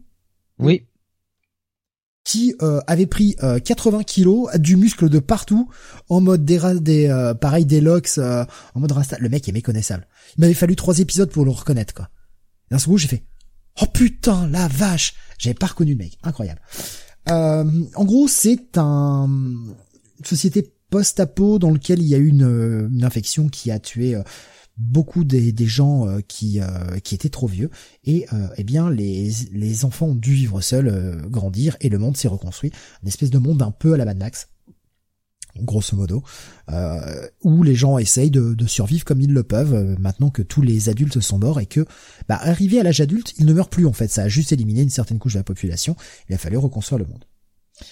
On va suivre, voilà, le, le périple de Luc Perry, donc qui, joue Jeremiah, et Curdy, son pote, euh, qui essaye de trouver le, fameux abri là où il y a les élus, là où la vie reprend euh, le secteur du Valhalla.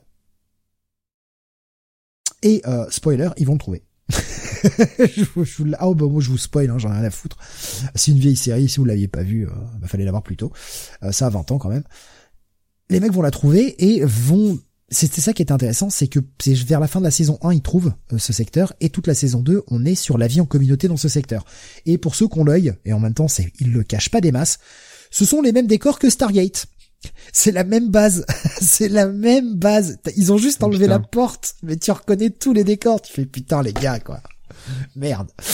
Euh, la série était pas mal. Franchement, la série était pas si mal. J'ai jamais lu la BD Jeremiah, donc je peux pas, je peux pas comparer du tout. Euh, enfin, j'en ai vu quelques planches, euh, mais il y avait peut-être plus une ambiance un peu Far West dans la, la BD qu'il n'y avait euh, qu'il y a là où on est plus sur un truc euh, bon, tu sais la production un peu tournée à Vancouver au Canada euh, pas cher quoi. Série de Showtime, mais je vous encourage à essayer cette série. C'est pas une grande série, mais c'est une série qui se regarde et on a eu bien bien pire à l'époque.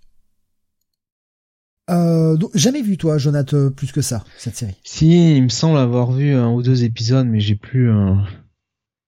Je me souviens plus exactement euh, de, enfin, ce que j'ai vu quoi en fait. C'est dingue. Bon voilà, c'était histoire de la mentionner. Euh, on va faire deux euh, deux trucs qui sont sortis de deux espèces de cadavres ambulants. Le mot est choisi volontairement pour la première. 5 mars 2002. Le début de pff, Schema Rasmus. Rasmus. C'est pour toi celui-ci. The Osbournes. J'ai jamais été autant déçu par une icône.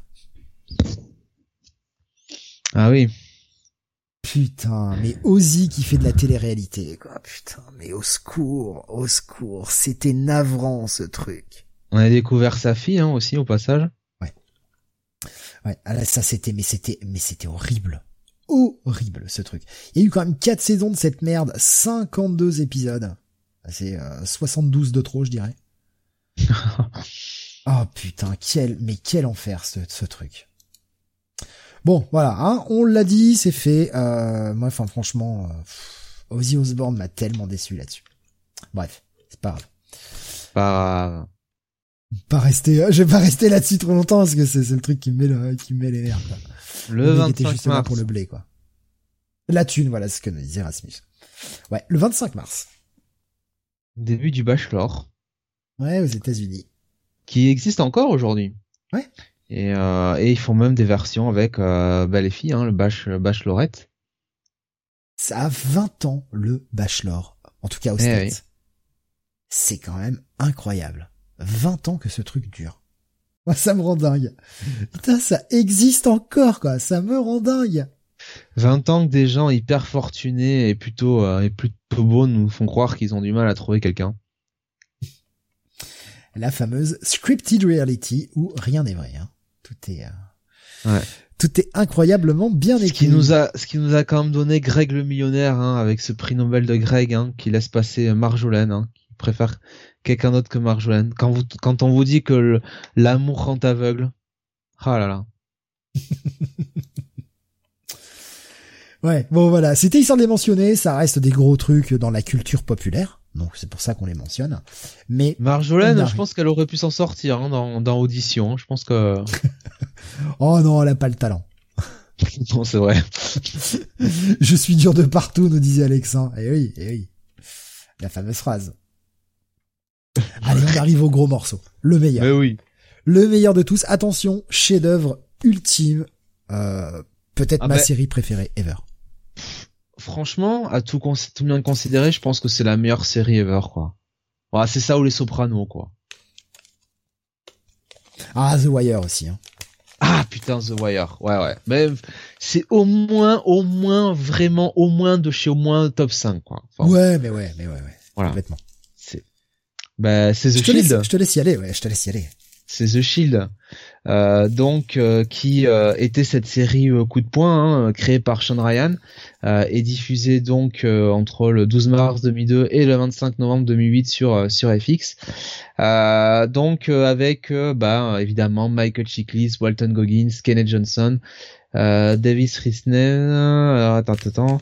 Euh, oui David David Risnell qui jouait euh, Ronnie. Ah, ouais. Euh, voilà, on va pas tous vous le faire, mais c'était euh, c'était euh, aussi. c'était la strike type quoi. Hein? Michael Peña aussi. Michael Peña ouais qui jouait euh, qui jouait Army ouais euh, le co le coéquipier de de Shane. Alors c'était dans la saison à partir de la saison 3 je pense ou saison 4 même. Putain. On, on, en- on en reparlait l'autre soir, il y a quoi, il y a deux, trois semaines, Pardon. Jonathan, on, par- on Ouais. parlait de The Shield, on en a parlé pendant un bon moment. Et c'est vrai que moi, il faut vraiment que je la revoie parce que j'ai des, des saisons où je suis un peu, je suis un peu mitigé entre, ah, c'est la 3, c'est la 4, je sais plus, quoi. Mais putain, mais quelle série, bordel de merde! Ah non mais c'est euh, c'est extraordinaire. Déjà le premier épisode, l'épisode pilote, mais euh, quand on parle d'épisode coup coup de poing, mais là ça se pose là quoi. Avec ce final choc quoi. Enfin c'est euh, Putain. Rasmus me dit, je la remate chaque année. ouais je comprends hein. Ouais, je comprends. Sept saisons, 88 épisodes, c'est pas c'est pas si énorme que ça. Hein. C'est des saisons Ouais. câbles, donc euh, des saisons un peu plus courtes. Ben, c'est l'une des premières séries qui a introduit un peu ce concept-là, hein, avec des saisons plus courtes, plus denses. Euh, et euh, ouais, non, mais euh, La seule chose, moi, qui me, j'ai essayé de revoir le pilote il y a pas longtemps. Ouais. Et la seule chose qui me déplaît énormément, c'est la caméra à épaule. ah oui. J'avais, Ah oui. oublié à quel point euh, la, y a la caméra à l'épaule bougeait vraiment constamment, et ça en est gerbant, je trouve. Enfin, sur le premier épisode, ça m'a, je me rappelle plus, peut-être que ça, ça doit se calmer par la suite. Alors, je sais qu'il y a toujours cet effet-là, puisque c'est en mode un peu réaliste, un peu documentaire, machin, mais franchement, sur le premier, j'ai trouvé ça extrêmement gênant. C'est très gerbotron, en fait. En mode cops, ouais, c'est ça, ouais. Mais pour moi, ça bouge de trop, en fait, euh, sur le sur le pilote. Je pense que ça doit s'améliorer parce que j'ai pas ce souvenir sur le reste de la série que ça bougeait autant. Là, ça m'a vraiment mis un choc. C'est peut-être que ça a vieilli aussi. Peut-être qu'à l'époque, c'était plus cool. Je sais pas, mais euh, c'est la seule chose qui me gêne. Mais après tout le reste, pff, chef-d'œuvre. Non mais cette série, elle, elle est stratosphérique parce que bon, alors effectivement, euh, c'est vraiment euh, une série de son époque, hein, avec euh, cet anti-héros absolu qui était euh, qui était Vic, Vic Mackey.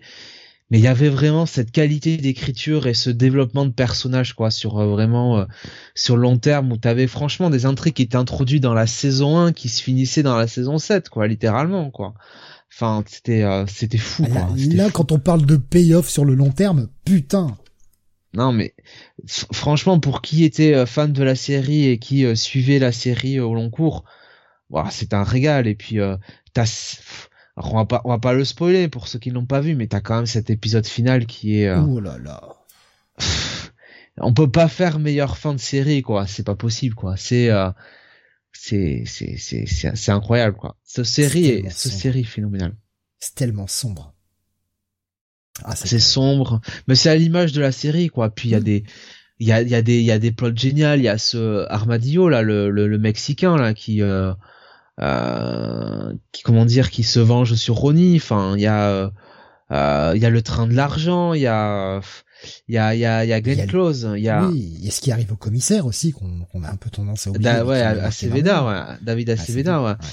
Euh, il y a le bah il y a le mince qu'on s'appelle le, le- l'inspecteur Cavanog euh, Oui. Forrest Whitaker Ah oui, oui. la, la, la saison 5 et la saison 5 avec Forrest Whitaker elle est mais euh, elle- même 5 et 6 hein elle est folle elles sont folles ces saisons quoi c'est à dire qu'ils ont réussi à créer un personnage que t'as encore plus envie de détester que que le personnage de vie quoi c'est euh, pff, Alors que le mec est censé être du bon côté, quoi. ah ouais non Meilleure saison pour la 5, euh, nous disait euh, Benny. Euh. Aussi fou que Vic, nous disait Erasmus. Ah mais vraiment, si vous n'avez pas vu The Shield, il faut y aller. C'est dispo sur Prime. C'est dispo sur euh, Canal Plus euh, série, pour ceux qui sont abonnés, euh, en, streaming légal. Mais, si vous n'avez pas de streaming légaux, démerdez-vous, vous connaissez les liens. Mais franchement, matez The Shield. Quelle incroyable série, quoi. Ouais. Et qui, euh, je vais pas dire que ça a pas vieilli, mais ça, c'est toujours aussi pertinent, quoi, tu vois, aujourd'hui. Bien sûr. Ah oui, la série, euh, la série a pas tant vieilli que ça. hein. Franchement, je te dis, pour avoir revu, revu le pilote assez récemment, genre euh, il y a 3-4 mois, hormis cette caméra qui bouge, le reste ça a pas vraiment vieilli. hein. Ça se regarde toujours. Ouais, ouais, non, mais, J'aimerais un petit moi, moi- coffret Blu-ray, nous dit, euh, nous dit Alex. hein. Ouais. non, mais, encore une fois, moi, ce qui me, et, et même, tu vois, quand, enfin, forcément, quand tu deviens un peu plus vieux, tu, tu, euh, tu fais plus attention à ces détails, mais vraiment, même à l'époque, tu vois, bon, je faisais peut-être moins attention à ça, mais je me rends compte de plus en plus, mais le, le détail de, des- sur les storylines, quoi, tu Ah oui. vois, sur le développement des personnages, quoi. À quel point ils arrivaient, enfin, alors nous qui suivons le catch, forcément, peut-être qu'on on, on le voit un peu comme ça aussi, mais tu vois toute la feud entre Vic et euh, et, et Shane qui euh, qui Oh ne cesse de qui cesse de monter et monter les euh, frères ennemis, quoi. Les frères ennemis, en fait, c'est Cain et Abel, quoi. Ouais, c'est incroyable quoi. Euh, la, la, la- comment dire la, le rôle de Lame dedans. Ce enfin quoi. Ronnie aussi qui a un rôle qui a finalement qui a le cocu d'histoire quoi de de toute pendant toute la série finalement puisque de Armadio jusqu'à la fin c'est il euh, y a y a Tavon aussi le le le comment dire le le le le, le black enfin le, le euh, qui était joué alors par euh, je sais plus par qui était joué Tavon euh, qui était dans la la saison 2 il me semble et qui se fait Brian J White euh, Brian J. White, ouais, c'est ça, c'est ça, c'est Brian J. White, inspecteur Tavon saison 2. Ouais, qui se fait baiser par par Shane, quoi. Enfin voilà, enfin et la femme de Shane, putain, la femme de Shane aussi. Femme de Shane, putain. Quelle pourriture celle-ci. Elle, elle aussi, elle était diabolique hein, dans son dans son style. Hein. Ah ouais, complètement. Non, mais la série est un, est un vrai bijou, quoi. Et il euh, y a aucun personnage qui est tout blanc, quoi. Mais même le, même Dutch, quoi. Dutch qui vrille, même, Dutch est obligé de se, se compromettre, quoi. Dutch qui vrille de plus en plus, quoi, tout au long de la série, quoi. Déjà qu'au début, il paraît un peu chelou, mais. Euh... Bah, au début, il paraît un peu bonnet tu vois il paraît un peu euh, voilà euh, tu sais un peu euh, on appelle ça un peu simple. non j'allais dire Jerry de Parker Lewis quoi tu vois. Le mec intelligent mais qui se fait quand même bien marcher sur les pieds quoi tu vois. Et et le bisu quoi. Et, et plus la saison avance et plus tu te rends compte que même lui même lui il il tombe quoi. Julian aussi Julian qui qui à un moment mm voilà enfin c'est puis ça abordait plein de sujets tu vois il y avait euh, euh, l'autisme avec les les enfants de Vic quoi. Enfin non il y a vraiment euh, plein plein de trucs quoi. La, la, la difficulté aussi d'être je suis désolé de dire comme ça mais d'être gay quand, dans, quand tu viens d'un milieu religieux avec le personnage de Julian justement. Mmh. enfin bien sûr. Mais pour pour moi c'est une série qui a pavé la voie à plein d'autres. Je veux dire il y aurait pas eu de Breaking Bad sans The Shield. Impossible et j'ai envie de dire que Breaking Bad Breaking Bad échoue là où Shield The Shield réussit quoi. Ouais, mais tu vois, c'est le, le côté euh, où tu suis des gens à la moralité plus que douteuse, quoi. Ouais, ouais. Pour moi, ça a vachement ouvert. On avait un Oz auparavant qui a commencé déjà à, bah, toute, toute la vague HBO qui a commencé. Il y a eu les Sopranos, il y a eu tout ça, mais The Shield va tellement loin et pour moi, il a vraiment ouvert, euh, vraiment ouvert la, la voie, quoi. Totalement. Ouais, c'est. Euh, non, quelle série folle, hein. vraiment là, euh, on est, euh, on est absolument pas ironique. Allez-y, franchement, faites-vous plaisir, c'est une super série. Et vous pouvez la mater en VF aussi. En fait, ce qui est c'est que il y a des séries, tu vois, même je te dis en l'occurrence, bah, Breaking Bad, tu vas toujours trouver quelqu'un qui va un peu euh, trouver à redire quoi. The Shield c'est vraiment l'une des rares séries qui fait l'unanimité quoi. J'ai rarement trouvé quelqu'un qui me disait ouais non The Shield c'est euh, c'est pas bon quoi, tu vois? Moi je me souviens qu'avec ma sœur on se on se regardait les épisodes euh, des fois les épisodes ensemble, enfin elle, elle, adorait cette série quoi, tu vois? Donc et pourtant ma sœur bon elle est elle l'avoue elle-même hein, elle aime bien les comment dire les comédies romantiques, tu vois, les choses comme ça quoi. Ouais. Mais euh, la série est bien elle, elle, a bien changé. Hein. Elle a bien changé depuis, hein, parce que maintenant euh, elle parle avec moi de succession. Hein. Elle adore euh, voir, elle adore la famille Roy, voir la famille Roy se déchirer. Hein. tu l'as perverti, Jonathan. C'est pas bien. voilà, tu lui as montré The Shield. Voilà ce qu'elle est devenue. Ah bah bravo. Je ne te félicite ah non, pas, pour le coup, pour le coup, je me pense même que celle qui a regardé avant moi. Ah ouais. Mais Rasmus nous disait la VF est impeccable. Ouais, ouais, c'est une série vraiment. Vous pouvez la mater en VF également, euh, soit en VO, soit en VF, et la VF est bonne. Vraiment, ils ont ils ont mis des petits plats dans les grands. Ah ils ont fait une très bonne VF. Ouais, franchement, euh, ça va. La VF, euh, la VF, elle tourne. Hein. Voilà, donc vous savez quoi faire si vous vous ennuyez un week-end. Euh, bah, sautez sur The Shield et euh, commencez par mater quelques épisodes. Vous arrêtez pas au premier. Le premier est choc. Ne vous arrêtez pas au premier voyez la fin du premier sur quoi ça débouche, et vous allez vite euh, tomber dans l'engrenage. On va passer à ce qui sortait, parce que oui, là on parle de ce qui sortait aux États-Unis, c'était le début de The Shield aux États-Unis, mais en France, nous, on avait quand même bien mieux que The Shield. Bah oui, le grand concours, euh, le, le, grand concours donc euh, des animateurs, enfin la première la première émission on commence. Donc depuis le 23 mars donc 2000 2002 et voilà grosso modo euh, bah euh, c'était euh, c'était une émission qui rassemblait un petit peu alors je crois que la première itération c'était ça existe toujours hein. ça existe toujours, voilà, pour pour tester un peu les, les connaissances des gens. Bon, c'est sympa. Franchement, oui, voilà. En gros, un samedi soir. Hein. la plupart des animateurs que vous connaissez, que vous voyez sur d'autres chaînes, s'affrontaient dans un espèce de, de, grand quiz, voilà, pour décerner celui qui bah, serait le meilleur, tout simplement. Voilà, le plus cultivé, le plus tout. Franchement, l'émission se regarde, j'en ai regardé quelques-unes et ça se regarde, c'est pas désagréable. Ouais, ça. On, on, a vu pire hein, dans les trucs, euh, les trucs pondus par la France. Euh, on a vu bien, bien pire. Euh, voilà pour la partie télé. et on n'a pas fait, sinon que je, je croyais. Je, m'attendais à ce qu'on, ce qu'on dérape plus. Mais on a encore des très grosses parties qui nous attendent. Et je ne parle pas. non, je vais pas la faire. J'arrête là. Eh la ben. partie jeux vidéo. Parce voilà. que putain. Oula. Putain Putain, ce mois de mars. Il y a peut-être une chance que là-dedans, dans cette liste, j'en ai joué un. Putain, ce mois de mars 2002, bordel de merde. Euh, eh oui. Parce que je t'avais dit, Jonathan, en début de cette émission, j'ai oublié de mettre un truc dessus. Un truc, oh, c'est juste un tout petit peu important. Le 14 mars, si on va commencer par ça, c'est la sortie de la Xbox, première du nom. Voilà, quand je te dis j'ai oublié de mettre un truc important, Sortie de la Xbox en Europe, la première. Hein, euh. Donc Microsoft qui se lance dans le euh, marché du jeu vidéo. Il y aura quand même, alors c'est pas le score le plus incroyable, mais 24 millions 65 euh, de consoles vendues hein, sur toute sur toute son exploitation.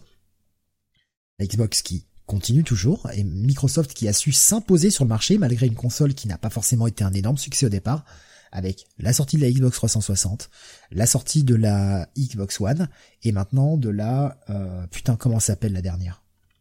Ah non, de chiotte. Ça y est, j'ai oublié. One. Ah la Xbox Series, voilà, c'est ça, la Xbox Series X et Series S. J'avais bien qu'elle avait un nom de chiotte. Xbox Series. C'est chiant dans la bouche à dire. Putain, c'est horrible.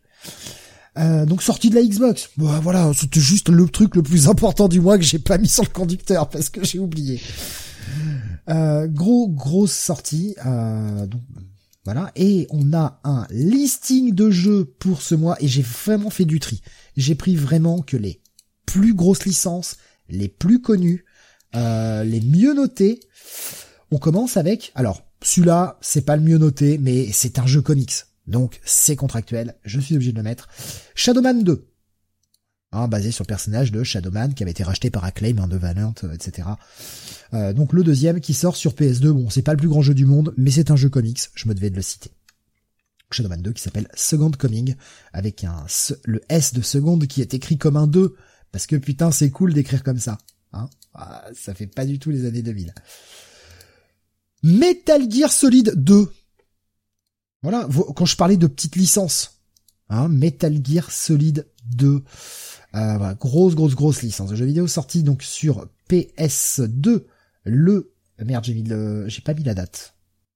Le 8 mars, voilà, pardon, le 8 mars 2002, euh, qui avait été noté à l'époque sur jeuxvideo.com. Encore une fois, ne vous basez pas sur ce qui est devenu jeuxvideo.com aujourd'hui. À l'époque, c'était un site euh, plutôt plutôt sérieux et plutôt bon. 19 sur 20. Bon, ça va, tu connais Jonathan ça quand même, Metal Gear Solid. Non. Non, tu, vraiment, tu... MGS2, la déception, nous dit, euh, nous dit Bunny. Et déception aussi, nous dit Rasmus. Ça m'a l'air un peu d'être euh, un, un, pastiche de New York 1997. Hein. Juste avec, oui, un, personnage qui s'appelle Solid Snake, quoi. Évidemment. Eh oui. Famitsu a mis 40 sur 40 à Nintendogs, nous disait Alexa. Oui, bon, oui, mais voilà, hein. Euh... il y a des erreurs, il y a des erreurs. Mais Famitsu, je pense qu'ils avaient été payés hein, pour Nintendo. Euh, Monique disait ouais, jouer Snake 20 minutes pour ensuite se taper Raiden. Mais ouais. Mais bon, le, jeu, euh, voilà, était une des grosses sorties de ce mois de mars en Europe. On continue avec peut-être un jeu que là tu as joué. Raiden ou Raiden? Moi je dis euh, je dis Raiden, mais euh, ouais c'est peut-être Raiden, ouais, peut-être. Puisqu'il y a du l'Est, nous dit schizophile. Mais oui! Mais oui, forcément. Euh, il y avait Bomas que j'avais raté euh, sur YouTube qui nous disait la sœur de Jonathan c'est ce qu'il fait sur le Discord. Alors je crois qu'elle s'en fout comme en 40, hein, ça la ferait rire. Euh, Bomas que nous disait également, et je, je suis désolé. Par contre, je pense qu'il y en a là-dedans là sur le Discord qui la désespère et ça c'est clair. Hein. autant vous le dire. Hein. euh, Bomas disait le grand concours des animateurs, c'est vraiment la vibe fit de YouTube avant l'heure. T'as totalement raison, Bomasque. Totalement. Donc on continue avec les grosses licences, la sortie de NBA 2K 2. Ouais. 1002, du coup. 2K2, euh, ouais, la licence NBA 2K, alors qu'à l'époque était, euh, on va dire, euh, la, la, licence concurrente de NBA Live, hein, littéralement. La NBA Live avait quand même plus de, de plus de cachet, mais NBA 2K avait ce côté un petit peu euh, pour les préférences pour les, enfin, qui était, euh, qui avait la préférence pour les fans de simulation. Voilà. On va dire comme ça. Euh, sorti ouais d'abord sur Dreamcast, puis euh, également sur GameCube, PS2 et Xbox. à l'époque, bon, noté 17 sur 20. Oh, non mais ça avait, ça avait très bonne presse. Hein. On avait également Oddworld 2 Oddworld Munch Odyssey, après le premier euh, qui avait euh, sacrément bien marché, qui avait eu un bon ticket following, eh bien le deuxième Oddworld sort, sorti donc le 14 mars 2002. Encore une fois, je fais assez vite euh, parce qu'on en a encore une bonne branlée et il y a des trucs sur lesquels il faut qu'on s'arrête. On continue avec une des grosses sorties de lancement de la console Xbox c'est Project Gotham Racing, un des premiers jeux de course sortis euh, sur donc la Xbox, avec euh, bah, des voitures et des licences, hein, notamment des Ferrari, des Porsche, etc., avec plein de plein de circuits et la possibilité de jouer à 4 en écran splitté. Jeu qui avait plutôt bien marché, euh, le, premier, pareil noté 16 sur 20, bon bon petit truc. Et bah, ça faisait partie du line-up de lancement des consoles, donc forcément des jeux, des jeux qui auront marché parce que bah, d'une, il n'y a pas grand chose à acheter au lancement de la console. Donc les gens se jettent un peu dessus. Et euh, bah, ils essayent de mettre aussi des jeux qui sont accrocheurs pour que les gens achètent le système. Donc ils soignent les choses. Donc exclu Xbox évidemment. Jet 7 Radio Future. Sorti sur Xbox, là aussi fait partie du line-up de lancement. C'est un jeu qui a un, une, un succès public et critique incroyable, je n'ai jamais compris la hype. Je suis jamais rentré dedans. Il était pas sur Dreamcast euh, au départ Le premier, ouais. Hmm. Euh, c'était Jet Set euh, Radio, tout court. Jet Set Radio, ouais. Je sais pas. Et moi, j'ai jamais compris la hype. J'ai essayé et je, je sais pas, ça m'a pas du tout accroché. Moi, moi aussi, moi je suis passé à côté, hein, littéralement. Le jeu avait été noté 17 hein, quand même. Plutôt pas mal. Alors là bon, bah voilà. Le carton, euh, ce qui permet de lancer la console réellement. Allô? Oui. Et euh, ça, c'était euh, ça, c'est difficile de passer à côté. Encore aujourd'hui, ça a quand même une. Bah oui, ça, c'est quand même. il y a pas si longtemps que ça, hein, d'ailleurs. Le début du Master Chief, à l'autre qui s'appelait Combat Evolved, hein, qui était euh, le sous-titre du jeu. Euh, le premier gros FPS sur la Xbox, c'est une, exclue évidemment Microsoft, ne sortira que sur les Xbox. Et ça a été un véritable rouleau compresseur avec des gens qui adorent le lore, etc. Euh, Peter David écrira pas mal de bouquins sur Halo également.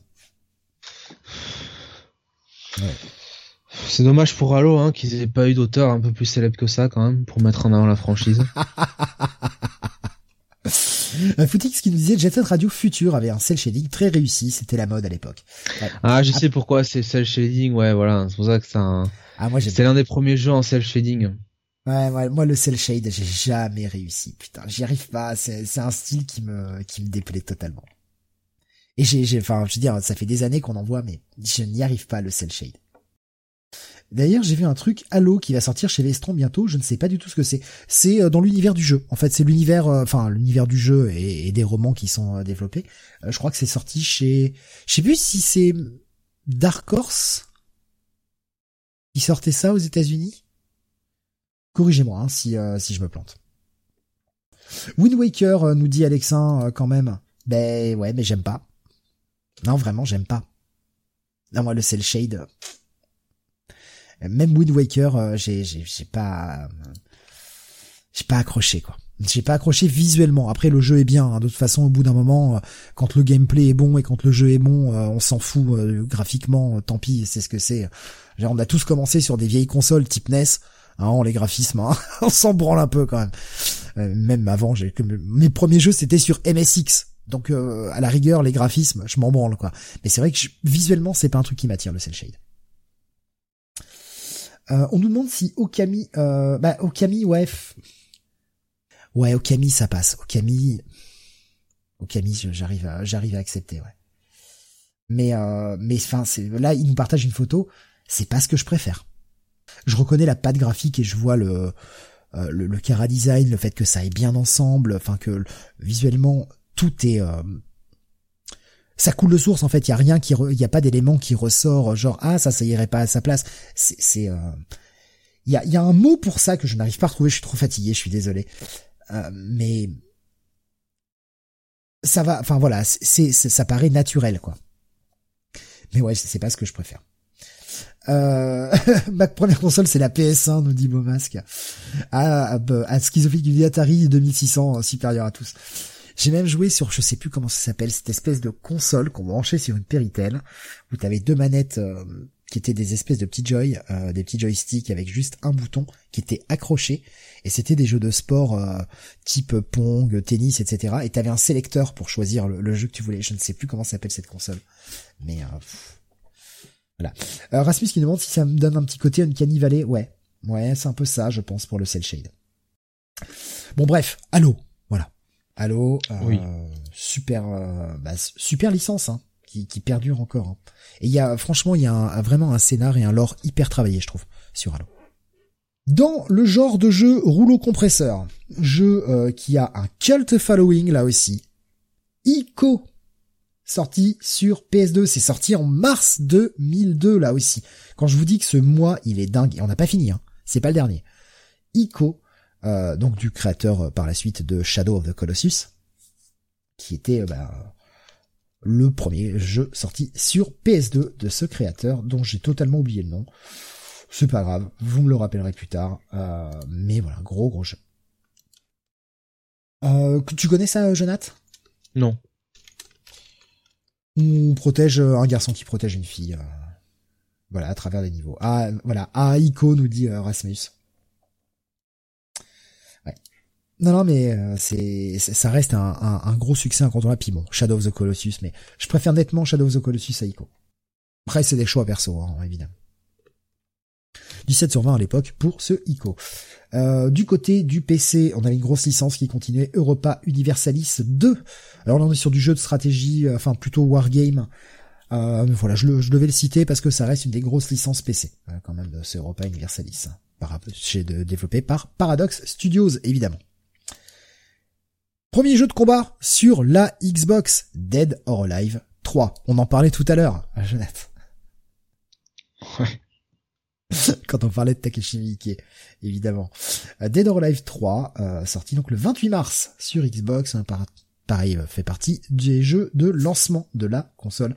C'est la bagarre, hein, c'est la bagarre. c'est le concurrent de Tekken de l'époque, quoi. Grosso modo. Donc après a pris une voix très très féminine. Ouais. Effectivement. Euh, Jedi, alors pardon, Star Wars, Jedi Knight 2, Jedi Outcast. Là aussi, énorme succès pour euh, la licence Jedi Knight qui avait vraiment bien marché son premier, un deuxième un deuxième épisode qui euh, voilà déchire tout également, sorti sur PC, sur Xbox le 28 mars, hein, licence Star Wars. Et pas mal de produits Star Wars euh, ce mois de mars. Je vous ai vraiment sélectionné le meilleur, les autres étaient plutôt euh, oubliables. On approche de la fin, mais il nous reste encore quelques gros titres. On a Blood Omen 2, le retour de Kane. Et oui, Legacy of Kane, rappelez-vous. Le retour de Kane, sorti sur PC et PS2 ce 29 mars 2002. Quand je vous dis qu'il y a du gros titre, Dynasty Warriors 3. Mais oui. Mais voilà. Mais voilà, Dynasty Warriors. Putain. C'est bon ça. Eh mais il y en a encore hein, des petits cons sur YouTube qui... euh, putain, je vais faire que ça toute la soirée. Allez, on bloque et on signale parce qu'on a que ça à faire. Dynasty Warriors qui, euh, alors je, je, je me trompe à chaque fois, mais qui était euh, euh, sur euh, les trois royaumes, hein, il me semble de mémoire. Oui, c'est ça. Ou Voilà. après. En tout cas, c'est pas euh, c'est pas sur euh, le Japon, quoi, hein, parce que le Japon c'était Samurai non, c'est la Chine, hein, de toute façon, avec Liu Bei et Voilà. compagnie. Hein. Mais oui, voilà, Dynasty Warriors, le beat démo où vous affrontez 2000 soldats dans la même partie, mais c'est pas grave, vous les défoncez tous parce que vous êtes trop balèzes. Ça rappelle un certain manga. Lequel? Lequel, Jonath? Bah, je- je Lesquels, en l'occurrence? Je ne vois Deux. pas. Je ne vois pas. Euh, Les Ravages du Temps et surtout euh, Kingdom. Et euh, du reste, euh, allez voir notre Discord, hein, euh, puisque j'ai posté la dernière, le dernier teaser hein, du deuxième film de Kingdom qui sort cet été. Et ma foi, c'est quand encore plutôt, plutôt, ça a l'air d'être un bon, un bon opus encore. Hein. En tout cas, l'image, l'image est de qualité. On a euh, Dynasty Warriors, on a un numéro de plus que le Japon, nous dit Alex. hein. Euh, vu qu'ils ont reboot au deuxième et nous on a continué. Donc le 3 en France, c'est le 2 au Japon. Putain, je savais pas ça. Je savais pas. Euh, Bunny qui nous disait jamais compris Dynasty Warriors. Erasmus faisait pareil. Les musos en général, jamais compris. Mais Voilà ma c'est réponse. du, c'est du hack and slash. Mais oui. Voilà, c'est du, c'est juste du- Voilà. du, gros hack and slash, mais euh, en Mais mode, oui. euh, en monde moins ouvert, quoi. c'est génial les musos, nous dit Alexa. Ouais, il y a, y a un côté très fun, très défouloir en fait dans les musos. Puis il y a tout l'univers euh, de Dynasty Warriors qui est vraiment cool aussi. Et euh, Eh le fait que tu, tu upgrades tes armes à chaque euh, à chaque run que tu vas faire, euh, tu débloques de nouveaux persos, des nouvelles armures et tout. Enfin, c'est c'est inépuisable quoi. Ce genre de jeu pour en faire le pour faire un 100%, mais tu passes des heures et des heures et des heures. Putain. Enfin, montrer un peu une, une certaine ouverture d'esprit pour une fois, ça vous changera. hein. Bon sang. Après, c'est très tactique, nous dit euh, Alexin. Euh, à haut niveau, euh, une touche, t'es mort. Comme Dark Souls, quoi. Après, on va pas faire passer ça pour un jeu de stratégie incroyable non plus, hein. Mais euh, bon, quand même. Je sais, je sais plus dans lequel Dynasty Warriors, t'avais un mode stratégie comme ça. Donc c'était vraiment de la conquête. tu, genre, tu dirigeais un peu tes armées, t'avais un mode stratégie en plus. Un peu, sais un peu comme risque. Ouais, Alexin nous dit non, en fait, faut rush sur euh, sur les maps. C'est les Empires. Ah, merci. Ouais, c'est les Dynasty Empires. Euh, ouais, faut rush sur les maps parce que sinon, bah, tes ennemis avancent et capturent les points et toi, tu te retrouves baisé, quoi. Parce que tu dois défendre certains points, tu dois les conquérir des, des endroits euh, particuliers. euh, Chaque mission a son truc, quoi. Euh, il y a Footix faisait Hyrule Warriors dans les Musos. Ouais, effectivement, il y a, il y a le, le Muso sur l'univers Zelda, effectivement, Hyrule Warriors, auquel j'ai jamais joué. J'aimerais bien essayer pour voir. Ils ont fait euh, One Piece aussi, Berserk, euh, Arslan, Gundam, Muso, ouais. One Piece, Berserk, euh, euh, pardon, One Piece, Berserk, n'importe quoi. Le, le Muso One Piece, ça me tend très bien. Je pense que ça va être tellement con que ça me tend très bien. Le petit dernier euh, pour la route. Bah, Ah, faites-le sur Kingdom, quoi. je sais pas si ça existe pas encore. Ouais, peut-être pas encore. La licence est peut-être pas assez porteuse. Oh, pop, pop, pop, pop. Les Gundam sont bien, nous dit Fotix. Euh, on termine donc la partie jeux vidéo avec euh, bah, un truc, un truc. euh, je l'ai, mis parce que c'est euh, une espèce d'événement sorti sur GBA le 8 mars 2002. Bah, vous demandez de quoi je vais parler Sonic Advance. Et ouais, un jeu Sonic développé sur Nintendo pour Game Boy. Alors même si euh, effectivement ça reprend des bases des anciens Sonic, on a quand même un Sonic qui sort sur Nintendo quoi. La fin d'une époque. Et le jeu, le jeu est bien. En plus le jeu est, est- est franchement, est franchement cool. Mais euh, voilà, c'est juste le, le petit symbole que ça représente, je trouve, qui était intéressant. Voilà, voilà, pas pour la partie jeux vidéo. Alors, j'avais dit qu'elle serait longue et qu'il y avait énormément de choses pour ce mois de ce mois de mars. Ça a été et encore, encore une fois, je vous ai fait vraiment une sélection des plus gros et des meilleurs titres parce qu'il y avait plein d'autres choses qui sortaient. Euh, sans déconner, c'est un mois où il y a dû avoir pas loin d'une, je dirais au moins une cinquantaine, si pas une soixantaine de jeux sortis sur ce mois-là. Ce qui est énorme, hein. c'est c'est énorme. Allez, on continue avec toi, Jonathan, cette fois-ci. Euh, moi, je vais me reposer un peu la voix, je vais boire un coup surtout, puisqu'on va parler de sport. Quoique même sur la première partie, je vais pouvoir t'accompagner quand même. Écoute, tu sais ce que je vais faire? Je vais parler de la deuxième partie. je te remercie. Voilà, comme ça, tu vas pouvoir te reposer un peu. La deuxième partie, c'est la partie foot, puisque ce mois de mars a été quand même marqué par un certain France-Écosse euh, de football disputé au Stade de France. Euh, match qui euh, alors qui avait lieu le 27 mars n'est-ce pas? Le 27 mars mercredi 27 mars 2002 alors match évidemment remporté par l'équipe de France sur le score sans appel de 100 à 0 avec euh, notamment un doublé de David Trezeguet, un but de Zinedine Zidane, un but de Thierry Henry et puis un but euh, à la fin de Steve Marley, l'illustre Steve Marley. Euh, mais pourquoi je parlais, je voulais parler de ce match? Eh bien parce que c'était un match qui, bah, surtout finalement, amorçait un petit peu le début de la fin puisque on avait appris quelques jours avant euh, que euh, Robert Pires eh bien s'était fait une euh, je pense de mémoire une rupture des ligaments croisés contracté dans un match avec Arsenal il me semble de mémoire à Newcastle.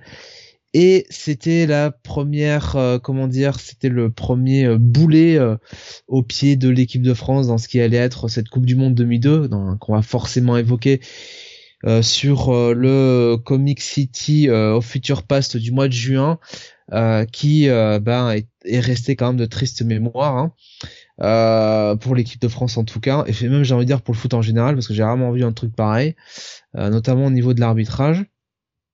Et donc Robert Pires, c'était à l'époque quand même un joueur qui était au sommet de son art, n'est-ce pas, qui était presque devenu, alors je vais dire presque, oui, quelque part presque devenu l'équivalent de Zinedine Zidane hein, dans la, la conduite du jeu de l'équipe de France, et c'était une pièce essentielle à l'équipe de France. Et le fait de le perdre, bah, ça a quand même foutu en l'air pas mal des plans de Roger Lemaire qui n'était déjà pas bien connu pour euh, sa flexibilité en tant que coach. Euh, donc voilà, euh, c'était c'était un petit peu le, début de la fin quelque part et on voulait pas le voir, surtout après cette victoire 5 à 0 contre l'Écosse sans appel, mais c'était un petit peu voilà un très très très un très très mauvais signe et surtout c'était terrible pour Pires le joueur en lui-même parce que il avait à l'époque de mémoire 28 euh, ans euh, il était absolument au, au, sommet de son art, hein, Robert Pires. Hein. à ce moment-là, on en parlait même du reste pour bah, pour être un candidat pour être un candidat au, au, au Ballon d'Or hein, à la à la fin de l'année. Euh, vraiment, vraiment, il était, euh, il était, il était, euh, il, était au sommet quoi. Et et, le, et, ce qui est bah, dramatique comme, pour lui, comme son frère, comme son frère avec avec ses films quoi. Ouais, comme Gérard. Voilà. Bien sûr. Merci Steve. Je vous ah, Steve. Je suis là. Je suis là pour ça. Voilà. Steve, de Comic City. Robert Pires, Ballon d'Or, dans quelle dimension, s'il vous plaît, nous dit Footix? Bah, dans la dimension que si Footix euh, si Footix ne portait pas si bien son nom euh, oh, eh bien euh, il aurait vu jouer euh, il aurait hein tu vas tu vas chercher tu vas te faire défoncer il, oui comme je disais il aurait vu jouer donc Robert Pires à cette époque-là avec le maillot d'Arsenal et il était vraiment au sommet de son art. Il était incroyable. Et oui c'est un candidat au Ballon d'Or quoi. Hein, je pense que les gens l'ont oublié parce que justement c'est là où je voulais en venir, c'est que bah, après cette blessure forcément au ligament croisé, euh, à l'époque euh, bah on en revenait moins bien hein, malgré tout euh, là c'était quand même il y a 20 ans.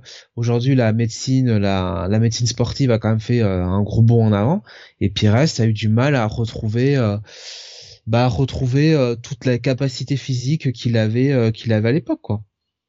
Donc, euh, donc voilà. Donc euh, oui, euh, dans quel monde Robert Pires Ballon d'Or? Bah dans le monde, dans, dans, le monde 2001-2002 quoi. Voilà, merci.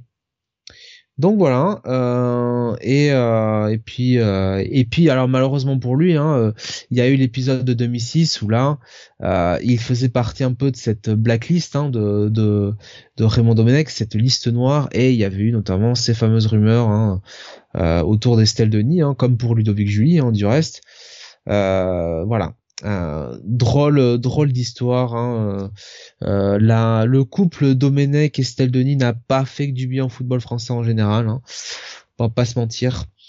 Donc voilà, c'était c'était l'histoire un peu de de ce mois de mars 2002 au niveau de l'équipe de France de foot. Et on continue avec l'autre partie euh, sportive qu'on avait mis. Entre temps, j'ai pouvoir euh, me, relaxer un peu la gorge. Ah ouais, en plus je vois Footix qui a quand même un, un, un, icône Donald, ce qui est assez. Euh, quand on connaît l'amour hein, du Discord pour Donald, c'est quand même c'est quand même assez gonflé hein, d'avoir un icône. c'est très bien. Donald. Non mais justement, c'est quand même gonflé d'avoir un, icône de Donald et de mettre des messages aussi euh, grotesques. Il euh, faudrait quand même un petit peu, euh, un petit peu respecter ce monsieur hein, de l'entertainment qu'est nos Donald Duck. Ça fait longtemps qu'il n'y a pas eu des, des, des, des gifs de Donald hein, sur ce Discord. J'ai cru que t'allais dire ça fait longtemps qu'il n'y a pas eu d'insultes sur les gens du Discord. Non, approximativement une demi-heure, mais bon, voilà. Euh, oui, oui. Euh, des gifs de Donald, oh, j'en mets de temps en temps quand même. Hein. Voilà. Non, ça fait longtemps que j'en ai pas vu moi. Alors là, Ronaldo, Zidane, Del Piero. Del Piero Alors grosso modo, Del Piero, non. Euh, Raoul, euh, non, il a toujours été à la caravane des stars du Real, en toute façon. Euh, Thierry Henry, oui, mais Pires à cette époque-là était quand même au-dessus de Thierry Henry, hein, malgré tout. Zidane, oui, et Ronaldo, il revenait à peine à l'Inter de Milan. Je rappelle quand même que Ronaldo, il avait ses grands problèmes au genou, donc au final, je ne me suis pas trompé de beaucoup. Je rappellerai quand même que le Ballon d'Or en 2002, c'est Ronaldo et simplement parce qu'il a fait un mois et demi à la Coupe du Monde. Hein. Merci, au revoir. Voilà. Bon, donc euh, on passe, euh, on passe à quoi? On passe. Euh... Non, je me suis, je suis, je suis d'un, je, suis chafouin. Voilà, je suis énervé, je suis, je suis les nerfs sont à vif, hein, comme comme Robert De Niro dans ce grand film. Oh 1992, hein, n'est-ce pas? Je crois que c'est ça, hein, d'ailleurs. C'est parce qu'on parle de catch que ça t'y amène, c'est ça? Robert De Niro avec ses personnages qui a quand même qui a quand même c'est 91 pardon je m'excuse un an quelle tragédie. Euh, Robert De Niro et, ses personnages quand même notamment la, la, la, filmographie de Scorsese qui oui euh, euh, je pense aura servi de terreau pour pas mal de personnages dans le catch et j'ai même envie de dire dans le le comment dire la pop culture en général hein, de toute façon Justement, l'autre euh. sujet euh, sport, bah, c'est un sujet catch. Vous allez dire, oh, voilà. Euh, vous avez le podcast Eh oui, eh ben oui. Mais ça fait partie de la culture populaire, les amis. Et on parle de ce qu'on aime aussi, et de ce qu'on connaît bien, forcément. Pourquoi Excusez-nous si vous voulez parler d'un truc qui est plus célèbre que le sport en général. Hein. Donc WrestleMania, euh, WrestleMania. Entertainment, monsieur. ouais, ouais, c'est plus entertainment sport hein, qu'autre chose, mais bon. Euh, WrestleMania 18, euh, donc euh, on va commencer par ça, hein, vite fait. Euh, euh donc de le 17 mars 2002, donc du côté de Toronto, dans le Skydome, il y avait quand même 68 237 personnes. Un By Red Steve oui, euh, de 860 000. J'ai vu les chiffres, mais putain, ce buy rate incroyable. Alors le buy rate, pour ceux qui ne savent pas, c'est le nombre de personnes qui ont acheté le pay-per-view. Ouais. Et un WrestleMania à l'époque, c'était 50 balles, hein. 50 dollars.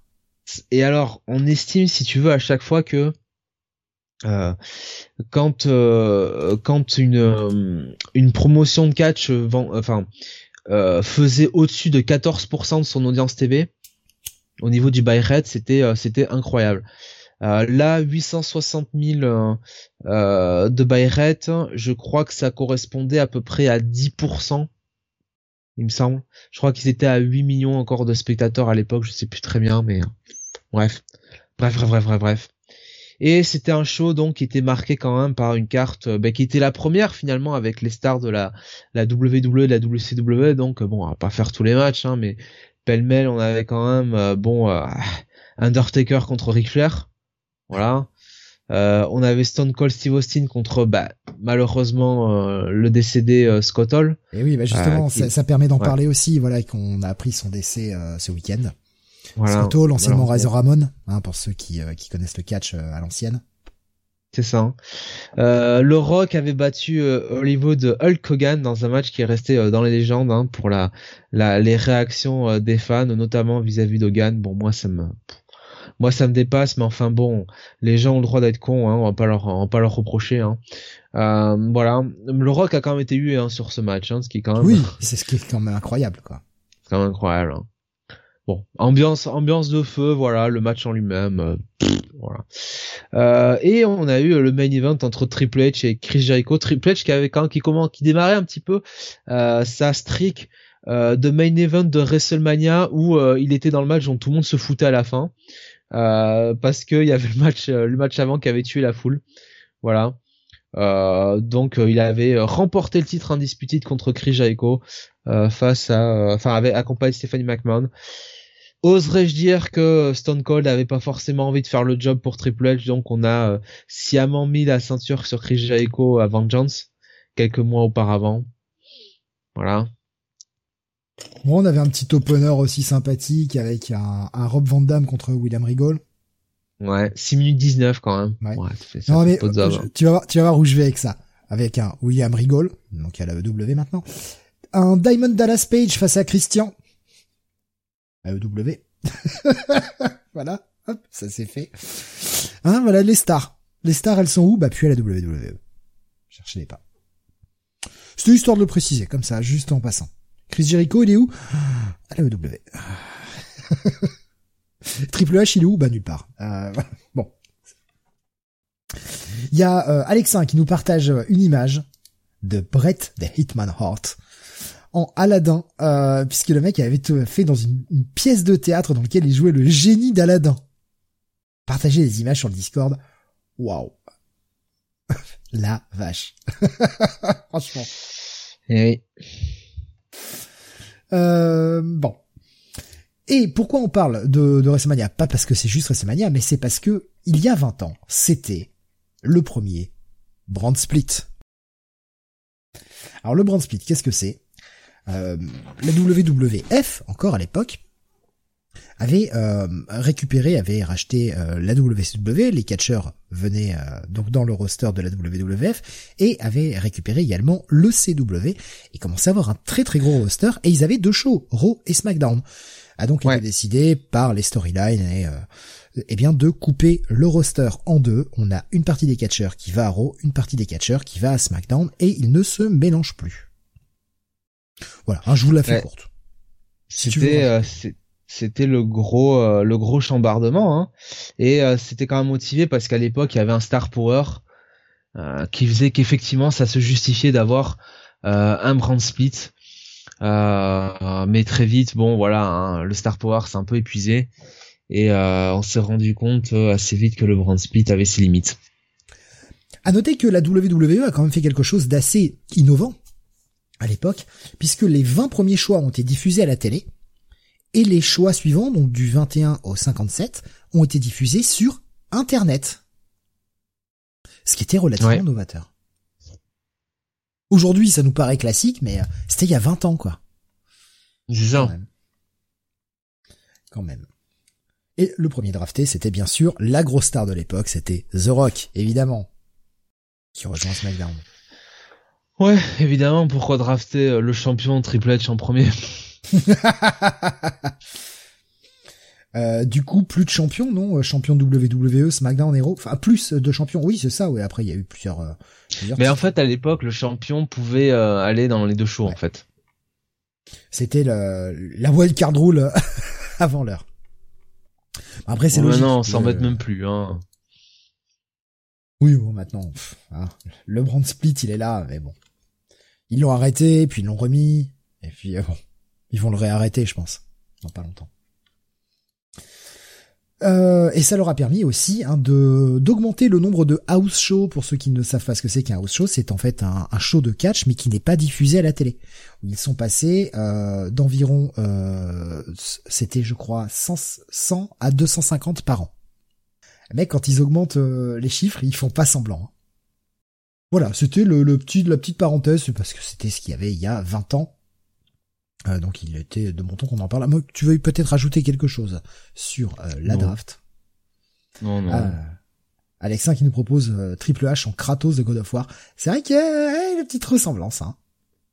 Une petite ressemblance. Le Triple H euh, chauve. ouais oui On va passer à la partie manga euh, de notre émission, ce qui sortait il y a 20 ans, parce que là aussi, putain, il y a du gros titre. Ouais, bah déjà il y a le tome 1 de Naruto, donc qui arrive euh, en France. Donc Naruto évidemment, hein, ce manga, hein, euh, donc qui a débuté bah, deux ans avant finalement, le 3 mars 2000, donc euh, du côté du wiki Shonen Jump euh, sous la plume de Masashi euh, Kishimoto, donc Naruto qui suit les aventures d'un garçon dans le village de Konoha qui veut devenir maître, le maître Okage. Donc voilà, un shonen classique avec forcément le personnage de Sasuke, le personnage de Sakura, hein, donc deux personnages chiants comme la mort. on avait euh, quand même le personnage de Kakashi qui était déjà un peu mieux et puis surtout euh, Maître Jiraya hein, qui euh, finira par arriver un peu et nous mettre un grand coup de pied dans la fourmilière. Écoute Naruto, moi je vais pas mentir, toute la première partie j'ai plutôt beaucoup aimé. Ouais, c'était cool. Kishimoto, honnêtement, il avait pas son pareil pour introduire des des méchants, des méchants charismatiques et ah bah, qui, quand il arrive, bien. Même ah, c'est bien. Orochimaru, tout l'arc avec Orochimaru quand il y a la, révélation, ça marche, ça marche du tonnerre.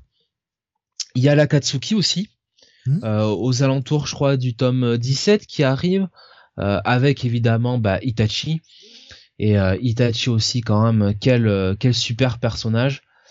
et donc toute la première partie il a développé plein de personnages super intéressants. Je veux dire, que ce soit au sein même du village de Konoha, comme bah, les, représentants, je veux dire un mec comme Gara, aussi, comme Rock Lee, euh, le, personnage est cool.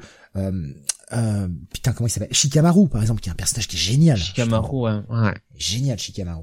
il, a, il a développé plein de personnages qui sont super intéressants, mais je trouve que c'est effectivement, ça s'embourbe totalement. Par la suite. Bah. Mais je, je, toute la première partie de, de Naruto, la première partie de Naruto, euh, et on va dire, euh, allez, le, début de Shippuden, tout se tient parce que on sent qu'il a mis des bonnes choses en place, euh, voilà. Mais dès qu'on commence à dérouler les fils de l'intrigue et qu'il y a les révélations, alors peut-être, ouais, quand même, si quand même autour d'Akatsuki, mais je dirais surtout la, la grande menace finale. Ouais, non, c'est, c'est, ça finit très mal, quoi. En fait, c'est comme, je vais pas dire que c'est comme Bleach parce que Bleach, on a littéralement dit à, à Kubo, bon, alors, euh, t'as deux chapitres pour finir ton histoire. Ah! Euh, mais honnêtement, euh, toute la fin de Naruto, c'est nul, quoi. Enfin, c'est pas bon. Moi, moi, j'aime pas, quoi. C'est, euh, c'est, c'est raté. Et c'est dommage, hein, parce que ça, ça démarre quand même très, très bien, quoi. Et pourtant, en un sens, Naruto continue toujours malgré son arrêt, hein, puisque 72 volumes, mais il y a Boruto. Ouais, ouais, ouais, ouais, il y a Boruto, ouais. Voilà. Donc, je sais pas à qui ça s'adresse, mais ça s'adresse pas à moi, en tout cas. Alors plein de réactions. Euh, les gens, euh, voilà. alors les gens, les gens euh, donnent leur avis sur jusqu'où c'est bien. Alexandre nous dit j'ai commencé que 14 tomes plus tard pour Naruto. Alors Kael qui nous disait, je pense que c'est un petit peu en référence à ce qui a été dit sur le Discord un peu plus tôt dans la journée. Des vrais mangas quoi à l'époque, pas des tranches de vie chiantes à mourir. Hein est-ce que est-ce que ce serait pas un petit pic dirigé à Sam ça? Je pense qu'il devrait l'épingler, le montrer, l'épingler le message, le montrer à Sam. euh, Alexa nous disait Guy, Zabuza quand même dès le début. Euh, euh, bon, parce que euh, Rasmus nous disait, euh, je m'en souviens, ouais, il, pas tout, hein. ça c'est bien, ouais. Zabuza, c'était bien ça. Euh, Chikamaru, meilleur perso du manga, nous disait Beaumasque. Euh, Kai nous disait que Naruto c'est cool jusqu'au début de la Grande Guerre Ninja qui est à chier total, un tel potentiel. Ah oui. Mais même déjà, hein, il y avait eu ses limites. Enfin, je veux dire, euh, tout le passage avec euh, Itachi et, et, Sasuke et surtout le euh, l'aftermath hein, et euh, les les comment on appelle ça les les les conclusions quand tirait Sasuke c'était quand même c'était quand même c'était quand même du grand n'importe quoi enfin bon non c'est c'est pas c'est pas c'est pas c'est pas bien maîtrisé quoi. Euh, Bomas nous disait c'est parfait jusqu'à Pain Naruto. Alexandre nous disait jusqu'à la Grande Guerre Beaumasque nous disait. Euh, Alors, est-ce qu'il dit euh, Beaumasque jusqu'à Pain compris ou jusqu'avant Pain Je pense que ça doit être jusqu'avant, à mon avis. Parce que je trouve que Pain, ça va encore. Enfin, ce qu'il y a avec Pain, je trouve que ça marche assez. Je, je sais pas. Je, je... Pain inclus, nous a-t-il dit. Voilà. Ouais, ouais, je, je, je suis plutôt d'accord. Ouais. Il nous dit également tous les persos féminins sont nazes malheureusement. Euh, je vois Kael qui nous met Sasuke, il tourne, tourne plus que, que le Big Show. Bah oui. effectivement. Ouais. Non mais c'est guignolesque hein, ce personnage, c'est. Euh... Et, et, le problème, c'est qu'il a une importance euh, démentielle euh, dans l'œuvre, alors que bon, Kishimoto euh, ne sait pas l'écrire. Et la blague étant qu'évidemment, c'était le personnage, selon le rumeur, c'est le personnage préféré de Kishimoto, quoi. Ça qui est fort chez ces mangaka, c'est que le mec arrive à te créer un personnage comme Itachi, moi que euh, que j'aimais beaucoup, ou un personnage comme Orochimaru, qui sont euh, qui sont vachement bien construits, qui ont super background, qui sont euh, qui sont super bien développés. Et puis non, le mec en fait, ce qu'il aime, c'est un personnage comme Sasuke qui est voilà quoi. Alors Sasuke égale à Asran de de, de Gundam Seed. Eh, franchement, je trouve, je dis qu'Asran, Asran est, quand même mieux, quoi. Qu'est-ce que j'ai vu passer encore euh, On rappelle que Naruto finit sur un hommage à One Piece, la honte, nous dit Beaumasque. Bah, c'est quand même un sacré aveu de, faiblesse, quoi. Euh, Alexandre Boruto, c'est la meilleure suite des mangas. Bah, je sais pas, moi je lis pas, je, je, je... voilà, je, de toute façon j'ai perdu pas mal d'intérêt pour Naruto. Qui, qui a écrit ce message? Euh, Alexin. Ouais. Ouais. Moi, je sais pas. Moi, ce que euh, j'ai lu, ça me, ça me passionne pas. Mais il nous disait, euh, après, c'était l'époque aussi où le jump euh, poussait les auteurs à continuer. Maintenant, Demon Slayer, c'est fini en 23, quoi.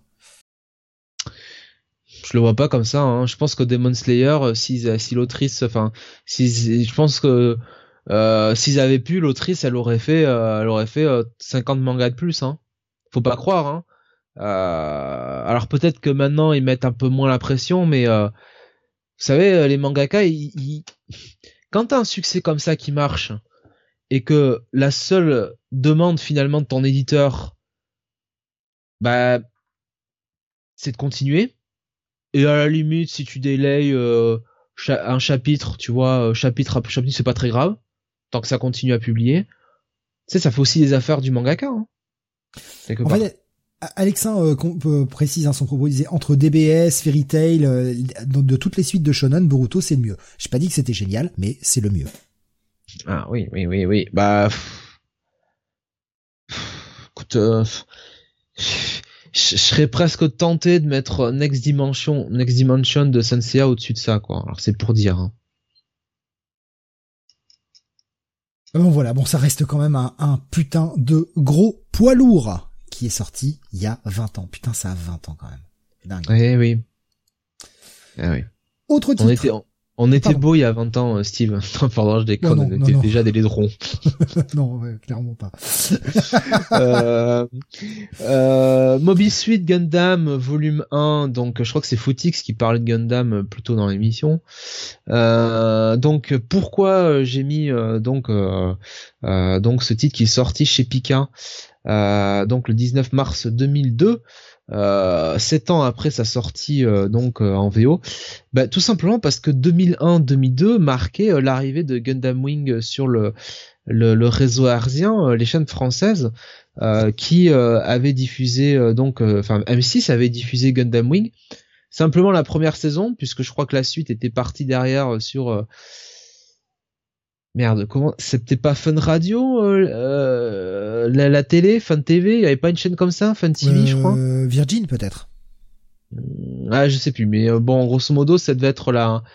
Il y avait le Morning Live aussi sur cette chaîne et c'était un peu le, complément de, M6 quoi. Donc, ah oui, non, non, non, de toute façon, Virgin c'est pareil, c'est arrivé plus tard, c'est arrivé avec la TNT, donc ouais, c'est peut-être ça. Je crois que c'est fun, hein. Et donc il y avait la, la deuxième, la deuxième saison de euh, de, de, Gundam Wing, donc l'animé, hein, n'est-ce pas? euh, sur euh, sur cette chaîne-là. Et Gundam Wing, bah finalement, alors c'est clairement pas le la meilleure série Gundam, hein, on va pas se mentir. c'est un peu de manière caricaturale, c'est un peu présenté comme le boys band de la galaxie, hein, le, le, Sentai de, de, de Gundam, puisqu'on avait cinq euh, cinq héros hein, qui pilotaient des Gundam, ce qui changeait un petit peu de euh, du schéma habituel de Gundam. on avait toujours ce jeune héros euh, qui montait euh, dans dans un Gundam pour la première fois, hein, comme comme Amuro, évidemment. Voilà et, et donc bah, le manga sortait en France donc il reprenait euh, bah, les grands moments de l'animé. Alors avec un comme personnage principal le cher Hiro oui qui était disons-le clairement un anti-héros total hein, un vrai psychopathe et, et d'ailleurs bon c'était quand même une drôle d'équipe hein, parce qu'on avait Troa qui était aussi un petit peu comme ça un petit peu un petit peu euh, à manipuler euh, en coulisses. On avait Bouffay qui était attiré que par les combats et le sang. Et euh, finalement, on avait que 4 et Duo qui étaient un petit peu les plus les plus terre à terre. Donc voilà, donc Gundam Wing, bon, qui était qui était un animé sympathique, certainement pas le meilleur Gundam hein, là-dessus. c'est clair. Ils sont 5, 5 jeunes et fougueux pilotes, nous dit Alex. Sur M6, il est passé en VF le dimanche ou le samedi, 5 soirs d'affilée. Euh, ouais. Je, ouais, ouais, ne regardais déjà plus la télé, je crois. Ben, en fait, il passait l'épisode euh, chaque soir de la semaine, en fait. tu sais, euh, vers 17h, 17h30, tu vois, sur M6. Mmh. Euh, et donc, j'imagine qu'il faisait l'intégrale à la fin de la semaine. D'accord. On continue avec un autre titre, euh, licence connue qui avait eu euh, bah, pas mal de succès grâce aux OAV sortis dans les années 90 en cassette vidéo à l'époque et euh, qui du coup avait le droit enfin à son édition papier. Il s'agit de Tenchi Muyo.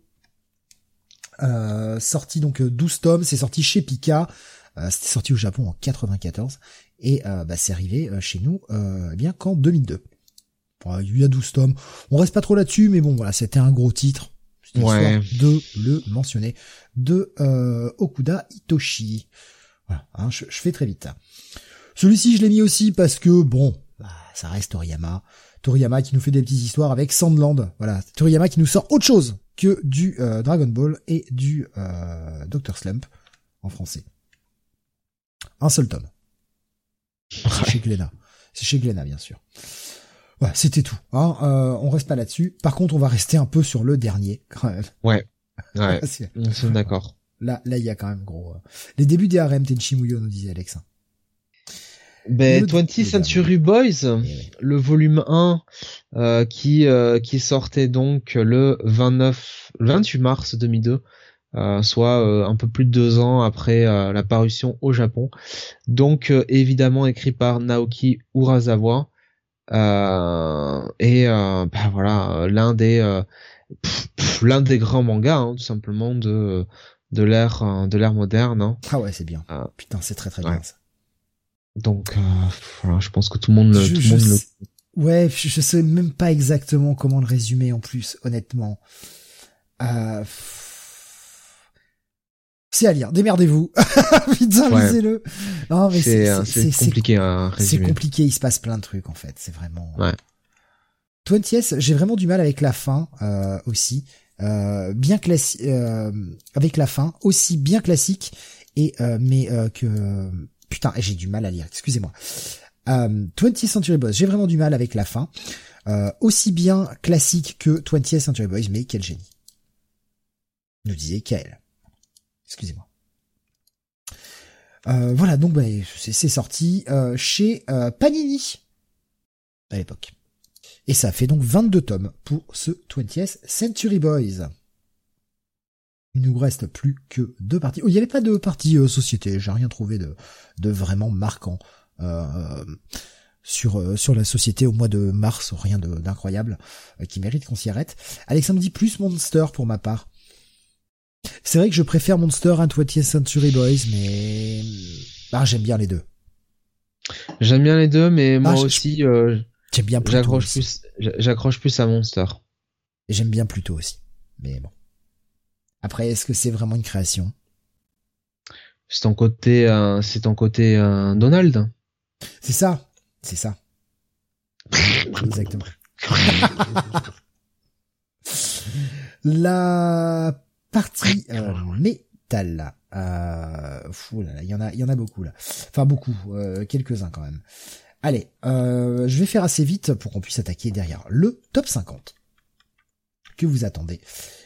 Mars 2002 sortait le 5 mars le troisième album de Black Label Society, le groupe de Zach Wild, évidemment, euh, avec euh, notamment en participation eh bien euh, deux titres dont la basse est interprétée par bah, notre bon ami Bobby, hein, Robert Trujillo, qui est actuellement bassiste de Metallica, anciennement bassiste de Suicidal Tendencies notamment. L'album s'appelle 1919 Eternal. Oui, je vous la fais à la, à la française parce que il est trop tard pour moi. On continue avec le 25 mars. Alors je les ai pas mis dans l'ordre chronologique forcément, hein, donc euh, voilà. Le 25 mars, la sortie du septième album du groupe de power metal allemand Blind Guardian. L'album s'appelle A Night at the Opera, hein, qui est euh, voilà petit euh, petit hommage à Queen avec bah, pareil des, des très bons morceaux, un, un, gros album hein, de Blind Guardian. Je suis pas un grand fan de Blind Guardian, notamment j'ai du mal avec la voix d'Anti Kurch, le, chanteur. Mais euh, il y a quand même quelques très bons morceaux sur ce sur cet album, et notamment la, plage d'intro, la Precious Jérusalem. Oh, putain, qu'est-ce qu'elle envoie cette plage. J'adore ce morceau, il est excellent. Euh, donc Blind Guardian, septième album quand même. Blind Guardian toujours en activité, bien évidemment. Le début, le 2 mars du d'un groupe euh, donc le premier après avoir sorti un premier EP sort un premier album qui s'appelle Battle Cry Under a il s'agit d'un groupe canadien. Alors de power metal là aussi mais pas le même hein. il y a le power metal à l'européenne aujourd'hui plutôt appelé symphonique metal et puis euh, le power metal à l'américaine qui est plutôt euh, du heavy un peu groove voilà. Donc là on est sur du coup le power metal plutôt US euh, avec donc le groupe Three Inches of Blood. Euh, très sympathique Three Inches of Blood. Euh, en tout cas dans les débuts j'ai un peu moins aimé la, la suite du groupe qui aujourd'hui n'existe plus hein, en disband qui avait donc une alternance entre un, un chanteur qui avait une tendance à grôler un petit peu et un chanteur avec une voix très aiguë très heavy en fait et euh, franchement, ça rendait très très bien, avec des morceaux euh, très très fun du genre Destroy the Orcs, hein, voilà, qui, est un très très bon morceau. Très sympa, euh, Trenches of Blood. On continue avec le 18 mars, la sortie du neuvième album, là aussi d'un groupe canadien, un groupe de heavy metal. Il s'agit de Annihilator, hein, le groupe de Jeff Waters, évidemment. Euh, L'album s'appelle Waking the Fury c'est du euh, c'est du bon speed trash, voilà. Hein, Annihilator, ça reste toujours très efficace et euh, même si Jeff Waters a tendance à être quand même un peu un con, hein, il s'engueule avec tout le monde et a tendance à être le seul à rester dans son groupe et avec un casting de musiciens tournants. Putain, le mec il envoie quand même. Franchement, écoutez ce qu'il balance à la gratte. Le mec est quand même pas un Mickey derrière son manche, même s'il a une tendance à être un peu un sale con. Voilà. Groupe peu connu. Euh, trop peu connu à mon goût, euh, le groupe Impellitteri avec euh, bah, le leader du groupe, le guitariste Chris Impellitteri, qui sortait son septième album qui s'appelle System X. c'est pareil, c'est du heavy, heavy speed avec des gros côtés néoclassiques hein, quand on écoute quand on écoute les solos de, Chris Impellitteri, même la, construction rythmique on est euh, voilà, on sent le mec a été élevé au Malmsteen, euh, mais franchement très très sympa, Impellitteri, euh, ça s'écoute très très bien. Donc System très bon album euh, System X qui avait, je crois, un changement de chanteur. Puisqu'on venait de Rob, Rock, qui était le chanteur principal à l'époque, venait de quitter le groupe. Et il avait été remplacé par Graham Bonnet. On continue avec le groupe de rebond, enfin le groupe de rebond, hein, c'est un peu salaud de dire comme ça, mais euh, après euh, l'arrêt de Pantera, eh bien Financelmo a été euh, fondé le groupe Down, et Down sort son deuxième album le 26 mars, qui s'appelle Down to a Bustle in Your Edge Row. Bon voilà, c'est du... Ah, c'est du down quoi, c'est du Financelmo, c'est du très bourrin quoi. Hein, c'est du southern rock, très heavy, très sale, mais ça fonctionne super bien. Premier album du groupe de euh, Melodeth, All That Remains, groupe américain. Euh, à noter, c'est important parce que euh, bah, le Melodeth, c'est assez souvent à l'européenne.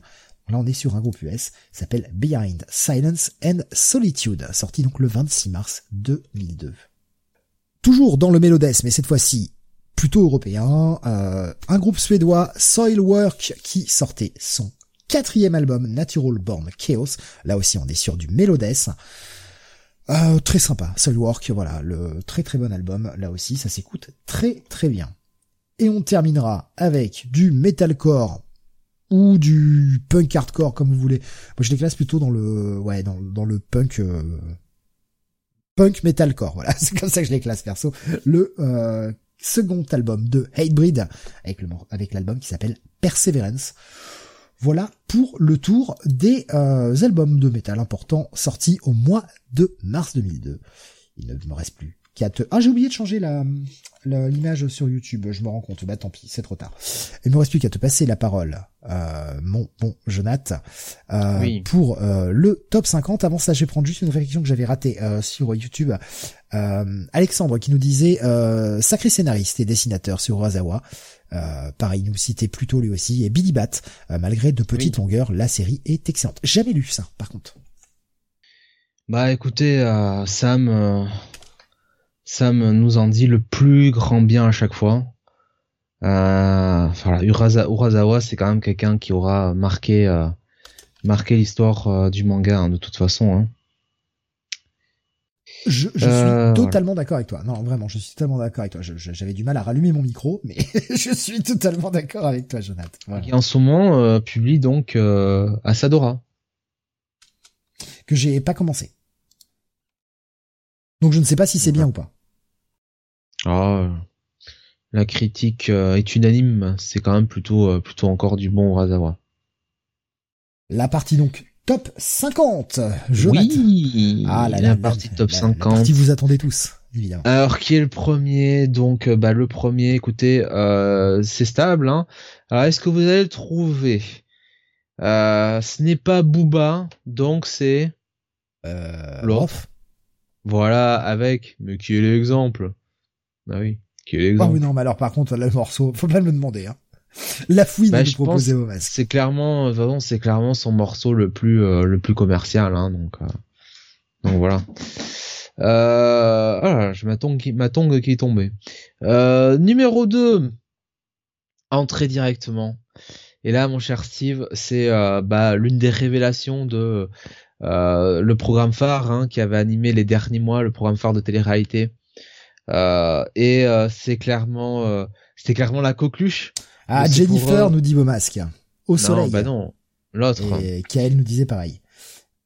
l'autre, merde, quel autre? Bah, c'est pas Jennifer, c'est qui? Qui a vraiment marqué cette émission?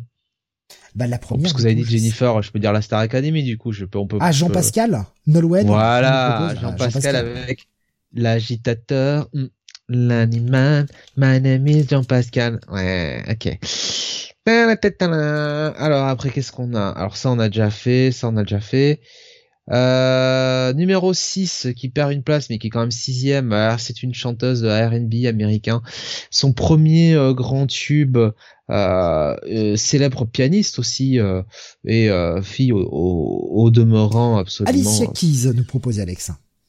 Oui, fille absolument canon, hein, n'est-ce pas? Un Rock Star Academy un jour nous demande masque Non, jamais. jamais, jamais. Ouais, jamais là quand même. Euh, mon pauvre Steve, hein, on ne t'épargne, on ne t'épargne guerre. Non mais parce que euh, on, discutait avec Rasmus sur le fait que euh, Rasmus disait ah, tous ces albums-là, je les ai écoutés cette fois-ci, la sélection de ce mois-ci. pas forcément tous aimés, mais écoutez. Et ce que je disais, c'est que j'adorerais faire un petit bonus spécial chaque mois. on prend une petite demi-heure, une heure et on se réécoute une plage de chaque morceau. J'adorerais faire ça. J'ai juste pas le temps, quoi. Mais putain, qu'est-ce que ça me plairait de faire ça un petit Rock City spécial à chaque fois. Quoi. Et on nous dit fait X-Men City d'abord. D'accord. bon. ok. Euh, numéro 7. Euh, Une entrée avec euh, euh, un de ses nouveaux titres. Alors c'est un chanteur malheureusement décédé.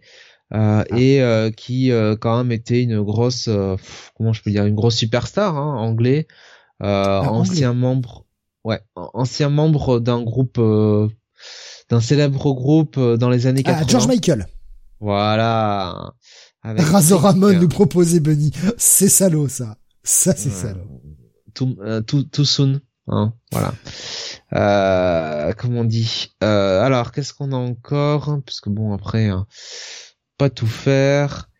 Euh, oui, C'était alors ça, tu vas titre. C'était quel titre le celui Frick. de Michael? Frick. Ah ouais, ça avait bien marché ça. Numéro 11, euh, gagne 3 places. C'est une chanteuse euh, qui chante en français, euh, chanteuse chanteuse australienne, hein, euh, même si euh, certains Ah, Tina la Arena. voient canadienne. Voilà, très bien. Au Oh moins, putain, je suis bon ce soir là. On voit, Oh. on suit les, voilà, hein, c'est bien, ça fait plaisir.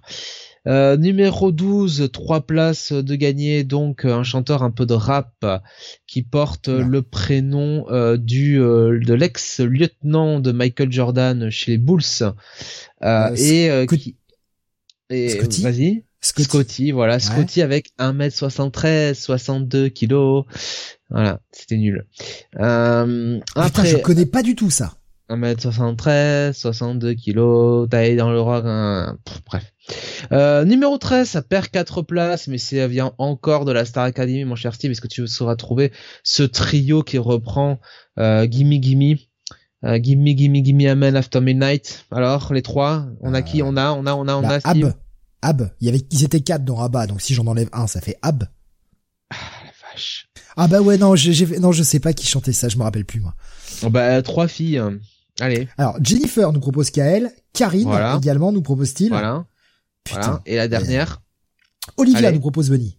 Voilà, merci. Putain, vous êtes bons les gars, vous êtes bons. Enfin, vous avez des souvenirs euh, qui puent. Numéro je- je sais pas. 14, ça perd 6 places euh, et, euh, et c'est là aussi euh, issu de la Star Academy. C'était un petit peu le comment dire le le Eros Ramazzotti hein, de, de la Star Academy. Mario. Mario. Moi, je sais pas, moi j'ai, pensé l'italien, donc voilà, j'ai, j'ai eu ça. hein. Voilà voilà. Ouais ouais ouais. Pourquoi, Euh, pourquoi j'ai qu'on a encore un peu de place dans ma tête qui se rappelle de Mario, tu vois ça, je ne sais Alors pas. numéro mais- 15, il gagne 16 places. Euh, Aujourd'hui, les seules 16 places qu'il pourrait gagner, c'est à la queue euh, à la cantine de la prison. Euh, donc, euh, il nous revient avec euh, The World Greatest. I'm the world greatest. I'm R. Kelly nous propose kind. Voilà, R. Kelly, ouais. putain, Dès qu'on parle de prison, soir. tout de suite on pense à R. Kelly, c'est formidable. Voilà, voilà. Euh, numéro 16, alors c'est une chanteuse américaine, grande chanteuse américaine qui a eu des problèmes de santé, euh, qui euh, euh, qui qui euh, ne voulait plus pas entendre parler de l'amour, hein, il y a un ou deux ans, euh, mais qui là euh, donc nous revenait avec euh, Paid My Dues euh, et qui euh, alors est une chanteuse qui porte un prénom qui aujourd'hui dans le contexte actuel évoque euh, bon euh, évoque un pays un petit peu un petit peu euh, qui pose un petit peu problème hein. voilà n'est-ce pas? Donc Euh, euh, donc voilà une chanteuse américaine grande Whitney chanteuse américaine Houston nous propose Alexin, Gwen Stefani nous propose Rasmus, Tattoo Ah, non, nous non. propose Rasmus. Ah non ce serait si c'était Tatou Tatou ça arrive en mai vous inquiétez pas je saurais m'en faire les gorges chaudes voilà je vous je vous prie de croire Tatou ça je ne raterai pas non mais une chanteuse américaine grande chanteuse américaine grande voix quand même Tina. Voilà, Ah, Anastasia, Anastasia. merci qu'elle, voilà. Ah. J'ai avec Tina Même. Turner en 2002, j'ai j'ai pas honte. Allez hop. Euh, alors, euh, qu'est-ce Ah, Alexin qui propose un dossier de photos euh, pour Tattoo euh, sur Discord. I'm the fish said, I'm the fish said, run into my head, run into my head. Bref, numéro, euh, numéro, numéro, euh, 20.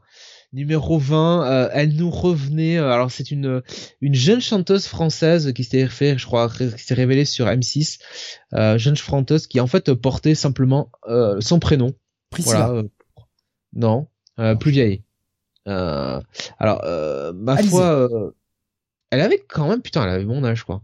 Euh, elle avait quand même 17 ans à l'époque. Euh, alors, chanteuse un peu de, de, de R&B. Ah, de R&B, parce que bon, bah, elle, Ah. qu'elle a proposé comme moi, Alizé, Bah, mais... C'était un peu de la, la ouais, c'était un peu de la variété. Euh, euh, je pense pas que vous allez vous en souvenir.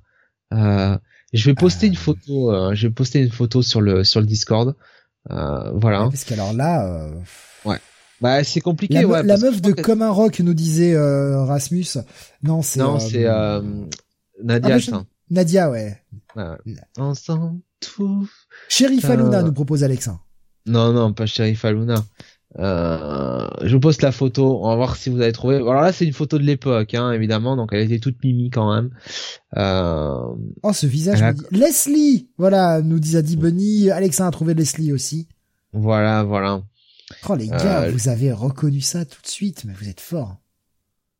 Ah non, vous êtes fort. Euh, Leslie, n'est-ce pas? Bah, j'avais donné quand même pas mal d'indices, hein, ma foi. Euh, Leslie, qui n'est pas la plus moche, hein, on va pas se mentir. Qui n'est pas la plus douée non plus. Hein. Oh, pardon, oh c'est sorti tout seul, excusez-moi. Dit-il après nous avoir fait une, une rubrique avec des CD qui sont passés par la postérité, évidemment. qui a disparu de la surface de la Terre, nous dit Alexa. Ben ouais, mais bon, malheureusement, hein, c'est c'est c'est c'est dur. Hein. Euh, voilà. Donc elle a grandi un petit peu quand même, et ma foi, euh, hein, euh, elle a elle a bien grandi. La mère Leslie. Euh, donc donc donc nous en étions où? Alors que je descende, que je descende, que je descende. Alors qu'est-ce qu'il y a d'intéressant après ça? Euh... Alors là- tu- tu- tu- Je te laisse. ah ouais, mais alors je ça, te vous laisse allez juge. pas... Parce que moi, je ne regarde pas le top exprès pour pouvoir jouer euh, de façon. euh, Oui, oui, oui, non, mais attends, euh, je, je, je cherche bien. Alors, voyons si vous avez de la mémoire de la continuité Comic City. 27e entrée avec cette vie nouvelle, une jeune chanteuse française euh, qui n'est pas euh, qui n'est pas Leslie. Euh, donc voilà. Est-ce que vous êtes capable de vous souvenir Laurie, vous avez on nous propose. Il y a à peu près, il y a à peu près. euh, Priscilla il nous propose Kael. Voilà, merci Kael, quand même, quelqu'un Mon idole, nous dit-il. je sais pas à quoi elle ressemble aujourd'hui euh, aujourd'hui euh, Priscilla euh, qui avait 13 ans hein, il me semble à l'époque hein, elle avait démarré euh, ah numéro 40 c'est pour Steve numéro 1 euh, enfin non pas numéro 1 on aimerait que ce soit numéro 1 40 ça, ça gagne une place et c'est un groupe euh, alors comment je pourrais le dire de pff, ouais de pff, je sais pas si c'est du punk rock non c'est pas du punk rock c'est du pff, rock metal un peu je sais pas mais euh, très euh, ah, très commercial quoi qui marchait bien au, euh, qui marchait bien dans les charts françaises euh, et euh, alors je peux pas dire le titre euh, du single parce que sinon no- tout le monde tout le monde va trouver mais voilà metal rock un petit peu comme ça euh. Kyo nous propose Bunny. Non mais quand même hein, j'ai dit euh, groupe de rock hein. US ou français? US US ouais US. Bon, Offspring, c'est le premier auquel, auquel je pense. non, euh, non, non non euh, après, bah, bah, bah, dans ce qui a marché un peu en France, il y a Blink, mais en 2002, Non. je suis pas sûr. Euh, mais vraiment c'est évident quoi à cette époque là vous allez voir enfin ça un groupe Ah, américain Evanescence Ah bah non, non non, pas en- Non, non, c'était déjà passé. ouais et, et qu'est-ce que je lis à Evan Shot et on respecte un peu la chanteuse là s'il vous plaît hein. Euh, putain, qu'est-ce qu'il pourrait y avoir à l'époque euh, Limp, euh, Limp Bizkit, mais euh, non non plus, encore plus évident que ça franchement 2002, Metallica? Non, non, euh, je peux, je peux même te dire qu'à mon avis, euh, Metallica avait moins de succès que ce groupe-là. Mais vraiment, le truc qui et qui euh, cet, album-là en plus. Sum 41 euh, nous propose Erasmus. Pff, oh non, j'aurais dit que c'est de la chasse. Nickelback propose Bunny. Non, non, non, non. Non, mais un groupe, tu vois, qui a- en plus sur cet album, ils ont sorti, euh, je sais pas combien de singles, euh, vraiment. euh, Putain, merde, Euh, là, carton carton incroyable plus tard on les retrouvera sur la bande originale d'un d'un grand film réalisé par Michael Bay donc non non mais vraiment non pas YouTube euh, Beau Masque Euh, alors quand je dis grand rock enfin grand groupe de rock mais, Armageddon enfin, proposé Alexa, donc du coup Aerosmith. non non c'est pour non c'est 98 euh, Aerosmith 99 non mais c'est pour la, la célébrité quoi tu vois au- au- euh, aux États-Unis euh, enfin mais vraiment pour nous en France quoi tu vois c'est le groupe qui euh, qui à l'époque euh, qui à l'époque marchait quoi tu vois qui à l'époque mais arrivait Mais c'est un fou. peu- alors J'ai l'impression d'être un neuneu, quoi. Je, je vois pas. Mais je suis sûr que t'aimes pas hein mais tu sais c'est un groupe À Green euh, Day nous propose The Mask. non non non c'est un groupe je sais pas je sais pas comment le qualifier le, le style parce que c'est fin c'est pas vraiment du enfin c'est du c'est du Linkin métal Park nous propose euh, Kael. Voilà, Linkin Park. Ah mais oui, putain, j'ai pas pensé à Linkin Park, putain, mais grave. Et oui, et, quand même à l'époque, mine de rien, ça cartonnait, hein. Ouais, ouais, ouais. Ah mais ouais, 2002, 2003. Totalement. Putain, j'ai mais j'ai carrément. Ah bah Rasmus qui dit ah, mais putain, mais j'ai complètement zappé euh, Linkin Park. J'y étais Ouais. pas du tout quoi. Et là, donc, c'était, eh ben, c'est pour ça que j'ai pas dit le titre. C'était In the End. In the End, évidemment, ouais, alors gros, gros, gros succès qui les a fait exploser. Hein. Qu'ils a fait, euh, qu'ils a fait, euh, qu'ils a fait cartonner quoi. Euh, alors ils avaient déjà sorti quelque chose avant. Hein. Ils avaient déjà sorti un album avant qui avait marché, euh, donc qui avait marché. Météora, nous disait Rasmus. Alors Meteora c'était le deuxième, mais il me semble qu'ils ont euh, c'était euh, Hybrid Theory, je crois, je sais plus exactement. Enfin, qui avait euh, qui avait un autre titre qui avait marché, euh, qui avait marché, euh, mais qui marche, qui avait surtout marché aux, aux US là. Alors c'était Crawling, non? Crawling. Voilà. C'est, ça a été effectivement, ça a été vraiment, enfin un gros gros succès dans les radios, etc. Leurs morceaux étaient calibrés pour marcher à la radio aussi, les morceaux relativement voilà. Euh, des morceaux de moins de 4 minutes, et on, Dieu sait qu'à la radio, on aime les morceaux de moins de 4 minutes. Et souvent dans le métal, bah, les morceaux de moins de 4 minutes, euh, on n'aime pas trop. Quoi. Et non. Et, euh, et bon, ça a cartonné. Moi, je savais que j'ai un super pote qui était qui était un grand fan de ça. Euh, bon, bah écoute, voilà, il en faut pour. non, mais franchement, ça s'écoute très bien, Linkin Park. Hein. C'est pas, c'est pas le, le, style que je vais préférer évidemment, mais c'est loin d'être dégueu. Franchement, on a on a vu bien pire. Hein. à l'époque justement, hein, les euh... putain, je viens de les citer juste avant, je viens de bouffer leur nom maintenant. Limbiskit. Ouais, Limbiskit qui avait un nom très proche. Ça, c'était de la grosse chiasse quoi. Euh, Rasmus me dit je préfère Trivium. Ah, bah il y a intérêt ouais qu'on préfère Trivium quand même. Mais Trivium c'est vachement bien, faut arrêter les. C'est très très bien Trivium. Super groupe. Oh mais oh, on dit pas on dit pas de mal de Trivium, attention. Sinon je mors. Et j'ai des dents. Attention. putain. voilà. Euh, alors après, euh, on va redescendre un peu hein, dans le dans le top pour voir s'il y a un truc intéressant euh, que j'ai pas fait parce que bon, on va pas rester non plus des plombs hein, dans cette émission. alors. Alors, alors, alors, t'as qu'à lire des messages hein, pendant ce temps. bah là, là, tout le monde se moque de Limbiskit, de, de Limbiskit. Hein, donc on a Limbiscuit, Lampe Biscuit, nous propose Benny. Ah. C'est original. Euh, Fred, ce con vient de ressortir un album quand même. Mmh, ouais, Biscuit vient de ressortir un album. Ce groupe n'est pas enterré encore. Je crois que leur chanson que je préfère d'eux, c'est même pas une chanson d'eux, c'était Bien Blue, Blue Eyes. Bien Blue Eyes, euh, qui est une reprise des Who, ouais. Voilà, des Who. Mais les Who, c'est quand même un autre niveau, quoi. Enfin, faut, euh, tu m'étonnes. franchement, euh, moi, pour tout vous dire, j'avais droit euh, quand j'allais euh, quand j'allais à la plage, hein, n'est-ce pas, avec mon père qui qui m'amenait, j'avais droit donc à à son autoradio où il mettait sa cassette des vous. Donc c'était vraiment tout l'album, enfin tout, le best-of des vous, hein, avec bah, notamment My Generation, hein, je crois, de mémoire. oui, oui. Voilà. Donc et puis les Who qui ont eu une seconde jeunesse avec les euh, avec les, les, génériques des experts évidemment. Exactement. Ils ont bien. Ah là là. Il y avait... pas un suicide, c'est donc un meurtre. en mettant les lunettes. Ouais. Benny nous disait Nickelback par contre. Mais franchement, je préfère nettement écouter du Nickelback que qu'écouter du ah oui. de, du Limp ouais, ouais, mais euh, 100 fois quoi. C'est con Nickelback, mais bon, c'est là aussi c'est calibré pour marcher. Et ce que ça fait, ça le fait plutôt bien? Eh, le générique d'Euro, hein, le générique du podcast, bordel de merde. C'est pas un bon générique, ça. Ils ont disparu, euh, Nickelback? Non, non, non, ils sortent encore des trucs. Je crois qu'ils ont dû sortir un album il y a 2-3 ans, Nickelback, euh, si ma mémoire est bonne. Alors, euh, je cherche, je cherche, hein, et puis bon, écoute, il y a rien d'intéressant, on peut finir là. Hein. Écoute, on a déjà fait. Eh, on finit sur du Linkin Park, c'est quand même. Voilà, on finit en beauté, on finira pas mieux que ça. Hein. Ouais, petit petit point métal que j'ai oublié, mais bon, ça n'a pas des masses d'importance. Euh, mars 2002, c'est aussi le disband, le premier en tout cas, de Fear Factory. Hein, qui euh, Dino Cazares qui s'est engueulé avec tout le monde et euh, voilà comme d'habitude. Le groupe a disband pendant un an, ils sont, sont reformés l'année d'après. Voilà.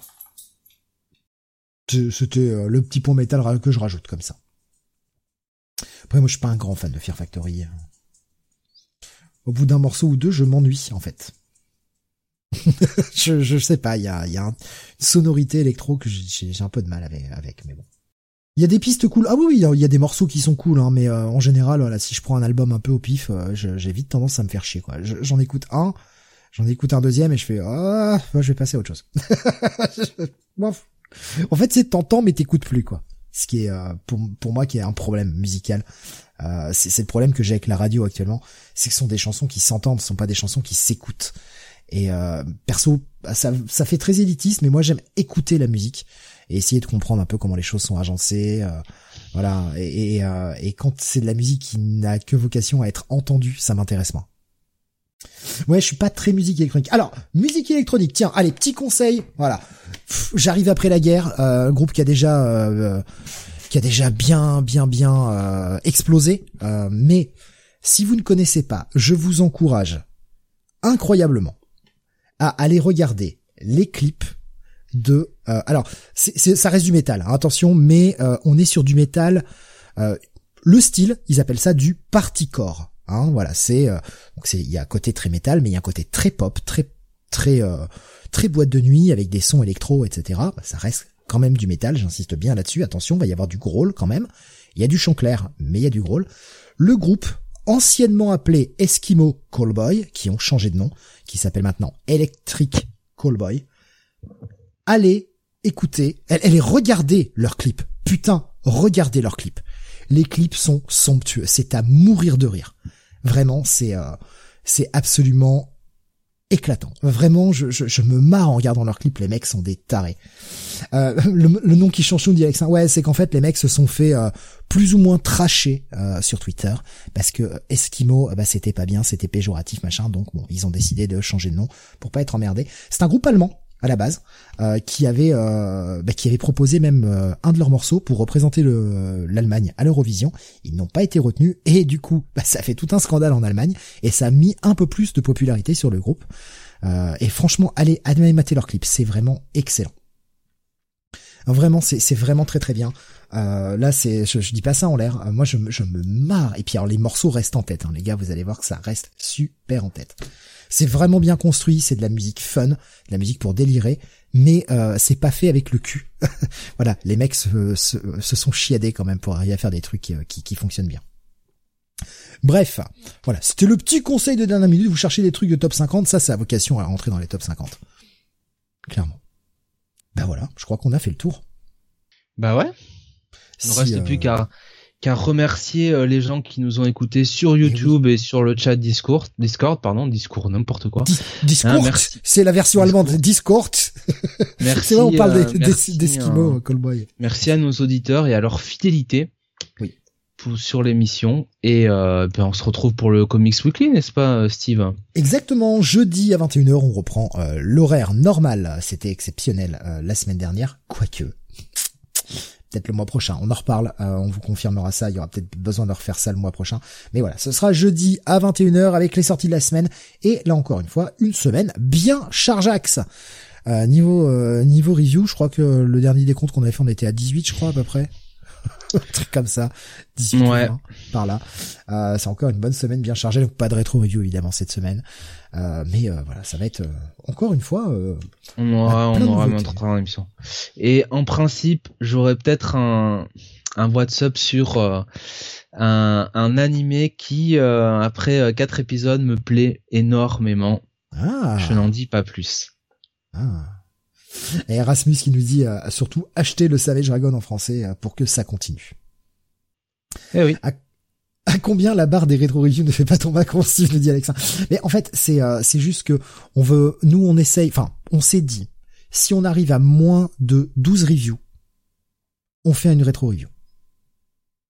Non mais ah, faut, faut, comprendre aussi que l'émission s'appelle Comics Weekly donc à la base, le but c'est quand même de faire les reviews des euh, des, comics de la semaine, quoi. Mais c'est vrai qu'en ce moment, le, le, le rythme de sortie en VO et le rythme de sortie qui nous intéresse euh, est assez euh, assez soutenu. Et puis, me permettrais-je quand même de faire remarquer, mon cher Steve, que si nous faisions des rétro-reviews, nous ne pourrions pas faire les reviews de chefs-d'œuvre comme Joy Operation ou euh, euh l'arc Beyond d'Amazing Spider-Man. Ce serait quand même bien dommage. C'est vrai. pour ça, c'est pour ça qu'il faut lancer. C'est pour ça qu'il faut lancer une émission dédiée, nous dit Kael. Mais arrêtez, parce que le pire, c'est que j'ai envie de le faire. C'est juste que j'ai vraiment pas le temps en ce moment. Vous, vous avez pu voir là, les, les, les montages ont repris. Euh, j'ai pas pu monter pendant trois semaines euh, entre la fatigue, des problèmes perso, etc., qui ont fait que j'avais pas le cœur à me mettre à ça et j'avais pas le temps ni l'esprit euh, prêt pour ça. Donc j'étais obligé de faire une petite pause de trois semaines dans les montages. Là, les montages ont repris. Euh, je vais continuer, hein, évidemment, de, de, sortir les émissions en retard. On arrive aux émissions de décembre. Je sais qu'il y a toujours un décalage, mais euh, je, je m'approche, je m'approche. J'ai déjà réduit le retard que j'ai rattrapé pendant ces trois semaines. Euh, le retard que j'ai accumulé, pardon, pendant ces trois semaines.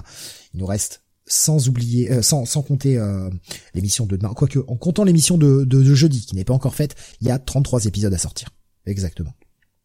Donc j'ai bien rattrapé, hein, honnêtement, mais je, je, reste bloqué un peu sur ce, sur ce nombre de chiffres, euh, sur ce chiffre de, de 30. Là, je vais faire ce qu'il faut hein, pour sortir. Le prochain à sortir, c'est un podcast. Après, il y aura encore un weekly.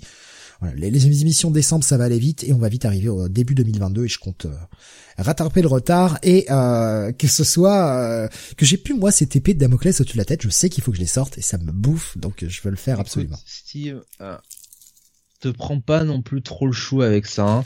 Ah, t'as quand même, t'as quand même les, les podcasts qui sont disponibles sur YouTube. Il y, a, il, y a, y a, des gens qui, qui nous écoutent. je sais. Longtemps en MP3 qui, bah, n'ont pas forcément envie d'écouter sur YouTube euh, et parce que c'est pas forcément simple aussi quand tu es euh, bah, quand tu écoutes des podcasts genre dans ta bagnole ou dans les trajets etc. YouTube le problème c'est que tu es obligé de le laisser allumé sur ton téléphone sauf si tu as l'abonnement premium et j'ai pas envie d'obliger les gens à soit prendre un abonnement soit changer leur façon de euh, d'écouter l'émission a toujours été faite en MP3 et c'est pour ça que je continue de le faire. Ce que je veux dire Steve c'est qu'elle est disponible sur YouTube et que tu fais quand même euh, plus que le taf régulièrement pour euh, rattraper le retard quoi enfin c'est pas va pas te va pas te surmener pour ça déjà t'as un, t'as as un bon rythme actuellement et bon on t'en remercie quoi donc non mais je vois pas, faut pas te mettre plus de pression qu'il y en a déjà hein. Bon est-ce qu'il demande Free City toujours en pause pour le moment oui euh, ça reviendra encore une fois c'est une émission qui reviendra pour le moment, la Laure est vraiment débordée. Euh, c'est vraiment pas possible pour elle euh, en termes de, de, temps de travail avec euh, la fac, etc. Plus pas mal de problèmes de perso qu'elle a accumulés. C'est très compliqué, mais ça reviendra. Hein. elle va quand même bien. Je l'ai eu au téléphone la semaine dernière. Elle va bien. Vous faites des gros bisous à tous. Mais pour le moment, j'ai pas de, on peut pas vous avancer une date. Je pense qu'on va attendre que ça hum, son semestre soit terminé, termine ses cours, je crois au mois d'avril, quelque chose comme ça, et on verra après comment on va pouvoir repartir là-dessus. Euh, après, bref, si tu n'utilises pas la santé là-dedans, on peut toujours utiliser YouTube to MP3. Oui, bien sûr, mais c'est que là au moins vous avez des versions coupées, eh euh, des versions avec le son euh, quand même amélioré, puisque je passe quand même des filtres pour pour pour améliorer ça. Et YouTube to MP3 qui ne marche pas sur toutes nos, nos, émissions, parce qu'on a quand même pas mal d'émissions ces derniers temps qui font plus de 4 heures, et plus de 4 heures YouTube to MP3, ça marche pas. Faut trouver un autre moyen. Il y en a plein. Cherchez. Faites gaffe. C'est pour ça qu'on fait plus de rétro review. faites gaffe si vous faites ça, euh, parce qu'il y a des sites quand même pourris. Hein. N'allez pas n'importe où. Il y a des sites vérolés qui vont vous niquer, donc faites gaffe. Si Freak City est absent, on peut lancer Movie City. Ah non mais je vous avoue que qu'est-ce qu'on peut lancer là? Movie City. Non mais euh, eh, franchement, honnêtement, si je pouvais, euh, si j'avais pas un boulot à assurer derrière, il faut que je mange quand même aussi, il faut que je paye ma maison. Si on n'avait pas déjà deux émissions par semaine en moyenne. Si, si j'avais pas un boulot à assurer, en gros, si ça pouvait être ma, enfin, si c'était ma vie, je ferais des émissions tous les soirs. Évidemment, je ferais des streams, je ferais plein d'émissions, etc. Après, il faut que j'assure la vie à côté quand même, et c'est pas simple. Mais honnêtement, j'en ai envie, hein, je, je dis pas le contraire. Mais c'est un projet casse-gueule. Euh, je pense que dans trois mois, je suis SDF, quoi. Donc, euh, je vais éviter de me retrouver à la rue. Mais euh, lance un Twitch, me dit Alexin, ouais, je suis pas certain que ça intéresse assez de monde. Bon, c'est qu'on arrive à on pourrait faire, on pourrait faire laisser une, fois, tu vois, pour voir, mais effectivement, après, bon, est-ce qu'on a, est-ce qu'on a l'audience pour, euh, pour vraiment se lancer sur Twitch, je sais pas. Après, c'est. Euh... regardez, hein, ça fait plus d'un an maintenant que la chaîne est ouverte. Hein, on décolle pas des masses hein, en termes d'abonnés. On est à. Et voilà. donc, euh, euh, alors, est-ce que Twitch, est-ce que Twitch machinalement nous nous aiderait à gagner en nous aiderait à gagner en, audience Ouais. Non, ce qu'il faudrait, c'est un bon community manager. Moi, je sais que question réseaux sociaux et question com, je suis nul à chier, quoi. voilà, mais ça, moi, c'est, enfin, c'est pas du tout mon truc. C'est ça, c'est vraiment le truc qui me répugne à faire. Donc, euh, il faudrait quelqu'un qui aille faire du lobby un peu, hein, qui aille un peu se qui a un peu mouillé la chemise euh, dans les euh, dans les dans les salons hein, du cercle là du côté de Paris là tout ça là. Hein, un petit peu là montrer la, la, viabilité du projet Comic City. Alex dit il suffirait d'un raid de Mister MV par exemple ce genre de choses là oui évidemment mais après il faut, ah faut, la, faut, la, captiver l'audience il faut la retenir et et si, on avait le, le raid d'un quelqu'un qui avait euh, qui avait du succès, hein, hein? Oui, par exemple. Ah, il, en parlait l'autre soir. Faites votre pub. Ouais. Je vais pas faire la raclure à balancer le podcast quand même. Hein? Quand même. Quand même. Alors, mais qu'est-ce qui se passe? Il y a Comic City? Il y a Comic City dans le chat? Bunny qui me dit qu'il faudrait peut-être aussi qu'il existe plus de gens qui veulent de l'audio et pas des vidéos. Ah, des, des, des audios, ça marche. De toute façon, je pense que l'audience va, va grossir aussi parce que comme je me suis engagé à le faire et je le ferai, évidemment, euh, une fois que j'aurai rattrapé le retard, c'est parce que là, comme les sorties vont vite, quand je, je, je monte comme ça, j'en sors 3-4 par semaine, c'est un peu compliqué et pour un rythme de de gens qui suivent les podcasts, euh, c'est un peu compliqué. Donc, une fois que le retard sera rattrapé, je foutrai les émissions sur YouTube euh, sur n'importe quoi, mais quel con, sur Spotify pardon, euh, et euh, également sur Deezer, ce qui pourra gérer éventuellement de l'audience, mais euh, pour ça il faut quand même un rythme à peu près stable et pas sortir quatre émissions d'un coup puis plus rien pendant trois semaines. Enfin, c'est pas comme ça qu'on fédère une audience. Donc je l'ai toujours dit, je le ferai et je le ferai. Hein, je me je m'y suis engagé. Ça arrivera sur Spotify, ça créera peut-être un peu plus d'audience. On verra. De toute façon après on n'a jamais été là pour faire un max d'audience et surtout parce que je vois tout le monde qui dit la, la, la, la thune, etc.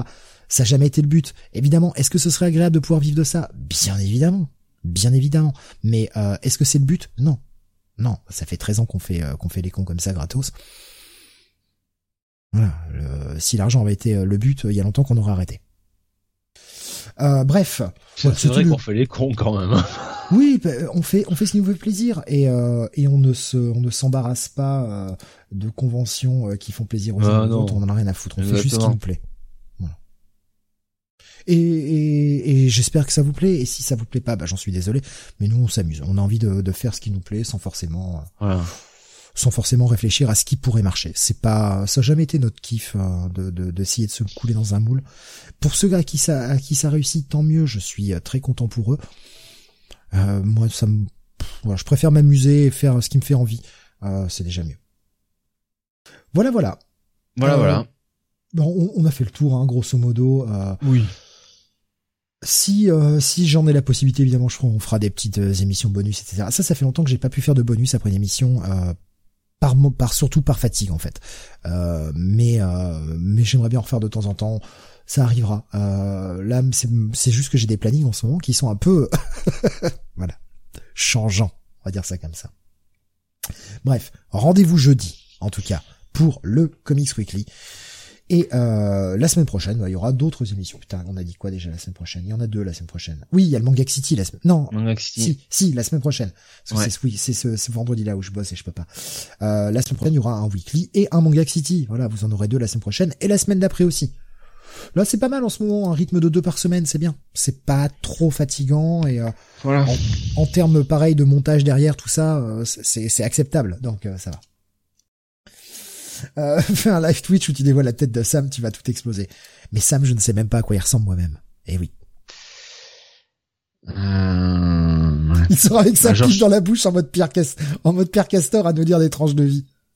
à Georges Clooney, il ressemble un peu hein, quand même. Hein. Ah, peut-être. Un Georges Clooney croisé avec un Brad Pitt. Ouais. Eh, pas mal, ça pourrait être pas mal. Hein. Bref, euh, on vous fait des gros bisous. Sam et Xavier Dupont de Ligonnès, disait Beau Masque. Oh non Eh ce qui est fort, c'est qu'il arrive à se cacher en travaillant au sein de, de, la, de la, du fonctionnariat. Ça, c'est bon, ça. Le mec est balèze. Faites péter le Tipeee à un million, on montre la photo de Sam, nous dit euh, Benny. Voilà, bon, euh, on vous fait des gros bisous. On vous dit à jeudi portez-vous bien, amusez-vous bien, et, euh, et, et, mon générique, putain, le générique de fin, il est où Et voilà. Salut à tous. L'organisation ratée. Euh, il est là, le générique. Vas-y, si tu veux refaire ton petit salut pour que ce soit beau. Salut à tous.